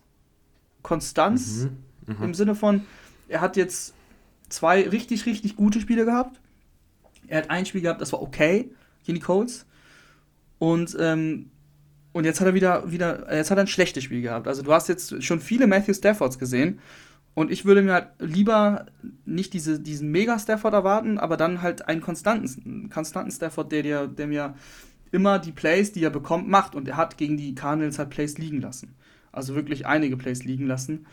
Äh, deswegen äh, habe ich die Rams jetzt da, wo ich sie habe. Die Defense, die lässt noch ein bisschen zu viel zu, auch wenn sie, das haben sie gegen die Cardinals nicht gezeigt, aber sie können halt immer ein Big Play machen mit Donald oder mit Ramsey und äh, mhm. einen Turnover forcieren oder einen Turnover on Downs und so. Das traue ich denen immer zu, aber insgesamt äh, hat sie auf jeden Fall einen Schritt zurück gemacht, weil sie lassen einfach mehr zu. Ja. Ähm, ich finde, du hast eigentlich schon alles, alles wichtig gesagt. Ich finde in der Offensive, das, das sieht natürlich sehr gut aus, auch mit, mit Cooper Cup über weite Stellen. Ähm, das haben wir ja auch schon oft genug jetzt hier betont. Die Offensive Line finde ich ist auch äh, durchaus solide bis gut. Was mir manchmal so ein bisschen fehlt, ist, dass du noch ein bisschen mehr Variation an Spielervariation in die Offensive einbindest. Also bisher haben ähm, nur 15 verschiedene Spieler in der Offensive überhaupt Snaps gesehen, was unfassbar wenig ist. Also ich, ich finde, ein Tutu Atwell beispielsweise hat noch gar nichts gesehen. Da kannst du mir nicht erzählen, dass du den nicht mal wenigstens als Gadget-Spieler einsetzen kannst. Ähm, obwohl doch zwei Snaps hat er schon bekommen. Ähm, aber Sehr viel. weißt du, was ich meine? ja, klar. ja, klar. ja, dass du einfach ein paar mehr ein paar mehr Spieler mit einbindest und, und auch ein Deshaun Jackson äh, haben wir jetzt in den letzten Wochen mehr gesehen, aber auch da war es ja zu, zu Saisonbeginn sehr, sehr wenig. Ich finde, da könnte man einfach noch ein bisschen mehr machen äh, an Sean McVays Stelle und der ist ja auch ein Coach, der, der, der super scheme kann. Also da frage ich mich dann manchmal wirklich, warum er immer nur auf die gleichen 12, 13 Starter setzt und nicht mal hier und da nochmal ein Tutu Atwell einstreut. Ähm, hier und da mal vielleicht mit drei Tight Ends sich aufstellt, nur für ein paar Plays, jetzt gar nicht dauerhaft auf keinen Fall, aber einfach um mal der Defensive auch ein paar andere Looks noch ich zu geben. Adwell, war das nicht sogar ein Zweitrunden-Pick? Mhm. Also das ist ein hoher Pick. Das ist, äh, haben wir schon ja. damals gesagt, für einen Gadget-Player vielleicht ein bisschen krass, aber dann setzt ihn doch wenigstens ein. Ne? Ja. Und defensiv finde ich, dass das war auch was, was wir vor der Saison gemerkt, gesagt haben. Natürlich steuert ein Leonard Floyd Sex bei und natürlich auch ein Sebastian Joseph Day, aber individuell fehlt da halt einfach echt die, die Qualität rund um Donald. Also so ein, so ein zweiter Pass-Rusher, der einfach noch gut ist, ähm, würde dieser Defensive echt gut tun, weil du hast so viele 1 gegen 1 Situationen, weil Donald halt immer zwei, drei Leute auf sich zieht. Aber selbst ein Leonard Floyd macht da, natürlich macht er seine Pressures und seine Sex, habe ich ja gerade gesagt, aber er ist jetzt nicht dominant dafür, dass er so viele 1 äh, ja. gegen 1 Chancen bekommt. Platz 3. Mhm. Aufs Treppchen wir gehen, Ja, wir gehen aufs Treppchen. Äh, da habe ich die Buffalo Bills. Oh, die Buffalo mhm, Bills. Sehr hoch, ja. Und die habe ich tatsächlich nicht wegen der Offense da, sondern wegen der Defense. Das, was sie dieses Jahr zeigen, habe ich mir letztes Jahr erhofft. Und letztes Jahr habe ich mhm. sie in den Defensive-Kategorien ganz oben gehabt und dann haben sie mich bodenlos enttäuscht. Aber dieses Jahr sieht die Defense deutlich besser aus. Sie haben die meisten Turnovers kreiert. Das ist äh, klar, sie hatten auch Gegner, wo du Turnover kreieren kannst mit Davis Mills und, und Heineke ähm, und Big Ben, aber, aber trotzdem, also können sie nichts für, die Defense sieht trotzdem gut aus. Äh, und die Offense, finde ich, hatte, hat immer noch ein paar Schwierigkeiten, aber, und da sind wir wieder beim Thema Power Ranking, ich, ich glaube, dass das diese Kleinigkeiten, die sie jetzt noch in der Offense, die Probleme, die sie haben, ähm, zum Beispiel ähm, Red Zone-Effektivität äh, und so, die können die halt ganz, ganz locker wegstecken. Also ich glaube, dass die Bills offensiv äh, auf jeden Fall relativ schnell auch wieder auf das Potenzial kommen können, was sie eben letztes Jahr erreicht haben. Und die Defense war aber das größere Problem insgesamt für mich. Und die sieht dieses Jahr wirklich gut aus. Mhm. Ja, gehe ich mit. Ähm, offensiv, Josh Allen was hältst du von dem bis jetzt? Ja, wie gesagt, Josh Allen hat noch ein paar Probleme. Also mhm. jetzt so gegen die, gegen, ich meine, das war jetzt auch, ist auch schwierig, ein bisschen schwierig zu bewerten, weil Washington hat ein bisschen eine schlechte Defense. Ähm, die Texans sind eigentlich gar nicht zu bewerten. Aber selbst da fand ich, wäre mehr möglich gewesen. Also er hatte das Megaspiel gegen Washington, aber jetzt gegen die Texans. Ähm, da hat er sich auch einen Pick äh, erlaubt. Da hat er die Offense zwar konstant bewegt, aber in der, in der Red Zone irgendwie dann sehr viele Field Goals geschossen. Äh, du hattest das Spiel gegen die Dolphins, 35-0, aber da, da sah, also das lag mehr an der Defense als an der Offense, weil ähm, da, auch da Josh Allen nicht so gut war. Deswegen, ich finde schon, dass er einen kleinen, einen kleinen Rückschritt sozusagen gemacht hat, aber ich glaube nicht, also ich mache mir da jetzt keine Sorgen, dass er das nicht wieder aufholen kann. Äh, mhm. Das ist so bisher mein Eindruck von ihm. Ja, äh, defensiv würde ich noch äh, ganz flink äh, Matt Milano hervorheben. Das ist ja jemand, der immer ein super Spieler war, aber halt leider oft verletzt war. Und ich hoffe auch, dass er jetzt gesund bleibt. Bitte, bitte, bitte. Ähm, weil die Bills setzen ihn gerade so flexibel ein und der macht so viel für diese Defensive. Acht Pressures beigesteuert. Äh, dann aber auch eben als, als Off-Ball-Linebacker in Coverage super. Ähm, bis jetzt nur 42 Yards in seiner Deckung zugelassen. Dazu zwei Pass-Breakups gesammelt. Ähm, der ist wirklich essentiell für den Erfolg der Buffalo Bills Defense, würde ich fast schon sagen. Ähm, und ich hoffe, dass er gesund bleiben kann, weil der ist echt richtig gut. Ja, auch die Defensive Line funktioniert besser. Du hast da eben in der ersten und zweiten Runde ähm, da auch Picks investiert. Ich glaube, äh, Basham hat, glaube ich, sogar, hat er schon überhaupt ein Spiel gemacht? Bin mir gerade nicht sicher, weil der war am Anfang verletzt. Ja, äh, bis jetzt nur ein Spiel gemacht, aber nicht so viele Snaps. Genau, also Basham ist noch gar nicht da drin, aber trotzdem äh, funktioniert es besser. Äh, Epinesa spielt gut, der brauchte ein bisschen Zeit. Ähm, das ist das, das Du hast eine, du hast eine gesunde Rotation. Genau. Du hast ganz viele mhm. äh, Spieler, die irgendwie 5, 6, 7, 8 Pressures bisher mhm. beigesteuert haben. Ähm, und dadurch hast du ja immer Frische, weil du, weil halt nicht, die spielen halt alle nur um die 70 Snaps bisher, anstatt halt, dass drei, vier Spieler 120 Snaps spielen. Das ist gut, ja. ja. Die, mir gefällt das auch, das Team hat auf jeden Fall dieses Jahr mehr Hand und Fuß. So, ja. Top, top. Jetzt haben wir noch die Kansas City Chiefs und die Arizona Cardinals. Die Cardinals. Und auf Platz 2 habe ich die Arizona Cardinals. Ich habe sie nicht auf 1 mhm. gesetzt. Das wäre mhm. mir zu viel gewesen. Aber dennoch muss man einfach auch mal loben und Fehler eingestehen. Und ich habe sie, glaube ich, vor der Saison schlecht ähm, eingeschätzt, weil ich nicht geglaubt habe. Ich habe ehrlich gesagt einfach nicht an Cliff Kingsbury geglaubt. Ich habe nicht an Cliff Kingsbury geglaubt und ich habe nicht daran geglaubt, dass Kyler Murray noch mal besser, noch mal klar besser wird. Und aber beides ist anders gekommen, zumindest nach vier Wochen. Ähm, Kyler Murray spielt eine Saison auf MVP-Niveau, gerade jetzt gegen die Rams. Das war ein, ein, ein sehr, sehr gutes Spiel von ihm. Fehlerfrei, äh, ist immer für Big Plays gut, aber auch aus der Struktur hat er, hat er gut ausgesehen oder sieht eigentlich schon die ganze Saison gut aus. Er hat immer mal wieder auch Fehler eingestreut, aber jetzt gegen die Rams nicht. Ähm, Cliff Kingsbury hat es geschafft, eine Offense zu kreieren, die nicht nur auf Hopkins und, und Murray setzt, weil das hatten sie letztes Jahr. Äh, Chase Edmonds spielt da eine gute Rolle, Christian Kirk spielt da eine gute Rolle, Rondell Moore spielt da eine gute Rolle, AJ Green hat jetzt auch mal einen Touchdown gefangen. Auch der, ähm, habe ich eine Statistik gesehen gehabt, ist, glaube ich, einer der besten Receiver, wenn es darum geht, wenn er tief angeworfen wird. Hat er, glaube ich, ein perfektes Quarterback-Rating, also Passer-Rating mit, mit, also für Murray kreiert. Ähm, also da, sie haben deutlich mehr Puzzleteile und Cliff Kingsbury bekommt es hin, diese Puzzleteile einzusetzen, richtig einzusetzen. Ja, ähm, ich, ich will gar nicht so viel jetzt über Kyler Murray und Co. reden und die ganzen Starspieler, weil das ja, das, das haben wir jetzt alle gesehen, dass Kyler Murray Plays macht, die sonst vielleicht kein Quarterback in der Liga momentan macht, ist klar. Der Typ ist eine absolute Granate.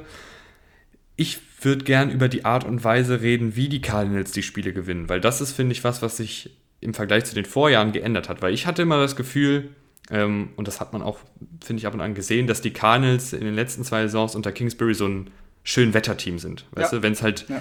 halt richtig dreckig wird, wenn man einfach mal den, den guten, alten, klassischen Arbeitssieg haben braucht, dann haben sie oft dann diese Spiele nicht gewonnen, weißt du, weil dann irgendwie da waren sie nicht gierig genug, ich weiß nicht, da fehlte irgendwie das Feuer oder was auch immer, es was fehlte da der, der Fall Plan, war. Ähm, der Plan, wenn das, was sie machen wollen, nicht funktioniert. Und ich finde aber, dass sie jetzt ähm, vielleicht auch, oder beziehungsweise ich bin mir ziemlich sicher, dass auch die Verpflichtung von JJ Watt und auch Rodney Hudson auf Center, der wirklich eine, eine super Saison spielt, noch keine einzige Pressure zugelassen, ähm, sorgt dafür, dass diese ganze Offensive Line gut aufspielt und im Rhythmus ist und ist auch für Murray wichtig, weil Hudson derjenige ist, der die Blitzes äh, in dieser Offensive callt. Ich habe einfach das Gefühl, dass die beiden diese Mentalität mitbringen, auch mal dreckig zu spielen, auch mal die Line of Scrimmage zu gewinnen, einfach mal ja, diese, diese, diese klassische ja, Arbeitermentalität irgendwie mitbringen, weißt du? Ähm, da geht es dann nicht um Statistiken oder um sonstiges, sondern da geht es einfach darum, den Gegenspieler, der hier vor mir steht, in der Defensive oder Offensive Line, wegzuschieben und hier den, den Ton zu setzen, wie man so schön auf Englisch sagt. Also set the tone. und das, finde ja. ich, machen die Cardinals diese Saison deutlich besser. Und das ist, glaube ich, auch ein Grund, warum sie so gut dastehen. Defensiv muss man sagen, sie hatten das Megaspiel von Chandler Jones, aber ansonsten ist das, ähm, ja, okay. Es ist jetzt nicht, es ist nicht mega gut, finde ich. Also du hast äh, Mhm. in der Front schon noch ein paar Probleme. Du hast auf äh, Cornerback gerade, was, was die Tiefe angeht, äh, Schwierigkeiten, was auch an Verletzungen liegt. Äh, da würde ich äh, Byron Murphy noch hervorheben wollen, der ähm, eine sehr gute Saison spielt. Ist jetzt, glaube ich, sein drittes Jahr. So einen langsamen Start in die NFL, aber jetzt, ähm, das sieht schon richtig gut aus. Schon einige Picks auch gehabt. Der, der gefällt mir wirklich gut. Aber sie sind jetzt nicht irgendwie, es ist, jetzt keine dominante Defense. Also sonst wären sie auch an, Nee. an 1, muss man sagen. Also wenn sie jetzt noch eine, eine dominante Defense hatten, aber es ist eine Defense, die halt auch ihre Big Plays machen kann. Und sie auch macht. Also mit Chandler Jones und, und Watt hast du natürlich so, so Spieler drin. Ähm, Buda, Buda Baker, auch Baker, immer jemand, der gerne mal einen Fumble forciert. Buda Baker auch ein super Spieler, gefällt mir sehr gut. Ähm, aber sie kommen mehr über die Big Plays, als dass du sagst, okay, das ist jetzt eine Defense, die konsta konstant da die andere Offense stoppt. Ja.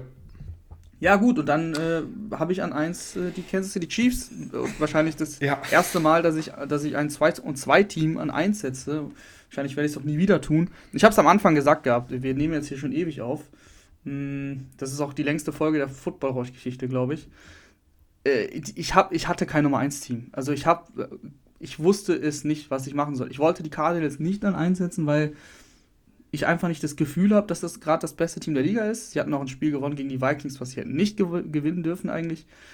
Und dann stelle ich mir wieder die Frage, was ich eben schon ein paar Mal gesagt habe. Wenn ich jetzt die Chiefs habe und die spielen gegen jeden Gegner der Liga, egal wen, würde ich wirklich gegen die Chiefs tippen? Würdest du jetzt, spielen sie gegen die Bills zum Beispiel, tippst du auf die Bills? Nee, irgendwie nicht. Das ist genau der Punkt am Ende des Power Rankings. Das ist genau der Punkt. Die Chiefs haben wirklich eine grandios schlechte Defense aktuell. Also das ist, das tut weh beim Zugucken. Die kriegen nichts gestoppt. Aber die Offense, die funktioniert immer noch brillant. Sie haben ihre Turnover gehabt am, äh, am Anfang der Saison. Und äh, Mahomes traut sich, also sagen wir mal so, Mahomes wird dieses Jahr mehr dafür bestraft, dass er sich zu viel zutraut. In den vergangenen Saisons hatte er auch immer viele Plays, die dann irgendwie gedroppt wurden, die Picks, die, also die möglichen Picks oder was auch immer. Er wird dieses Jahr schon echt paar Mal, wurde schon ein paar Mal intercepted. Äh, die, die Chiefs hatten untypische Fumbles. Aber dennoch, also du, du scorest jetzt gegen die Eagles wieder deine 42 Punkte. Du hast äh, mit Tyreek Hill eine, eine, eine unfassbare Bedrohung. Und Kelsey war ja sogar jetzt mal abgemeldet und das war egal. Sie haben trotzdem 42 Punkte gescored. Äh, gegen die Ravens hast du, dein, hast du deine Punkte gemacht. Das, das einzig, äh, das Charger-Spiel, wenn man jetzt ein Spiel rausnehmen will, wo ich sage, okay, das würde mir zu denken geben, so, das war das Chargers-Spiel. Also sie haben, sie hätten auch gegen die Ravens, und das sage ich als Ravens-Fan, äh, hätten sie eigentlich gewinnen müssen. Das war selbst irgendwie selbst verschuldet, dass sie das verloren haben. Äh, und dann bin ich im Endeffekt bei dem Punkt, dass die Chiefs zu, eigentlich im Normalfall zu konstant sind. Sie haben die Fehler, glaube ich, diese ganzen Fehler hatten sie jetzt. Die haben sie aber auch hinter sich gelassen. Sie haben jetzt die Eagles weggehauen. Auch wenn sie wieder viele Punkte kassiert haben, aber wurscht. Also sie, sie sind halt immer in der, dazu in der Lage, 30 plus zu scoren. Und äh, Mhm. dann fällt es mir einfach schwer, auf einen anderen Quarterback als Patrick Mahomes zu setzen. bin ich, bin ich ehrlich gesagt hier auch irgendwie wieder bei dir. Also ich, ich weiß ehrlich gesagt einfach nicht, wie ich das Power Ranking angesiedelt hätte. Und jetzt hier so aus dem Kopf heraus zu sagen, ich hätte jetzt die auf zwei, die auf eins, die auf vier, ähm, finde ich es auch schwierig. Ich finde, das sind alles nachvollziehbare Gründe, warum du die Teams da hast, wo du sie hast. Ähm, ich bin noch mal gespannt, was die Leute bei Instagram und so schreiben. Ähm, Folge wird ja, wie gesagt, äh, nee, Power Ranking wird ja, wie gesagt, als Bild auf Instagram gepostet. Könnt ihr gerne eure Meinung drunter hauen. Aber ich finde es vollkommen okay, Rahman. Ja, das, ist, das freut mich. Das ist super, dass du das okay findest. Und ich habe den Chiefs jetzt auch nicht so viel hinzuzufügen. Was, was soll ich jetzt hier groß noch erzählen? Äh, ist ja auch relativ offensichtlich. Ich glaube auch, dass die Chiefs sich im Laufe der Saison defensiv, also sie können nicht schlechter werden. Und das ist ja ein Mhm. Power Ranking, das haben wir ja erklärt, das sage ich gerne nach zwei Stunden, über zwei Stunden nochmal, was ja sich auf die Zukunft bezieht, wie stark ich die Teams einschätze und nicht, wie sie jetzt, äh, also die, dafür bräuchten wir kein Power Ranking. Dann würden wir uns die Standings angucken und sagen, ja, die Cardinals stehen 4-0, dann sind sie an 1 und die Chiefs stehen 2-2, dann sind sie an 10 oder so. Aber das ist ja nicht der Sinn der Sache. Jupp. Gut, ich würde sagen, ähm, damit verabschieden wir uns. Ich hoffe, die, diese sehr lange Folge hat euch gefallen. Ähm, könnt ihr uns gerne Feedback geben, weil wir hatten jetzt vor, ja, so vielleicht einmal im Monat, alle vier, fünf Wochen mal so ein Power Ranking zu machen, um euch einfach mal eine Idee zu geben, wo sehen wir die Teams, was hat uns gut gefallen, was hat uns schlecht gefallen, weil wie gesagt, alles kann man nicht in der Montagsfolge ähm, aufnehmen. Und ich, ich glaube persönlich, dass diese Folgen euch gefallen. Also mir machen diese Art von Folgen immer sehr, sehr viel Spaß. Äh, einfach mal tief in die einzelnen Teams reinzublicken, die ganzen Spieler durchzugehen. Ähm, und ich hoffe, euch auch. Ja, und, und damit, Rahman, würde ich sagen. Ich hätte noch, ich hätte noch einen Satz. Also, wenn es euch wirklich Spaß macht, ähm, das zu, da, dazu zu hören, dann diskutiert gerne unter dem, unter dem äh, Bild, was wir gleich posten werden, ähm, damit wir das auch merken. Damit wir auch merken, dass ihr Spaß daran habt, weil im Endeffekt nehmen wir die Folgen ja für euch auf. Also, wir, wir, wir können uns da privat unterhalten und WhatsAppen, wie wir die Teams finden. Aber wir nehmen die Folgen ja für euch auf und wenn ihr daran kein Interesse habt, dann müssen wir das ja auch nicht machen. Von daher ähm, kommentiert, diskutiert, wir diskutieren gern mit. Und ähm, ja, hat mir auf jeden Fall Spaß gemacht, hier über, über alle Teams so zu reden. Jo. Bis zum nächsten Mal. ciao. ciao. ciao.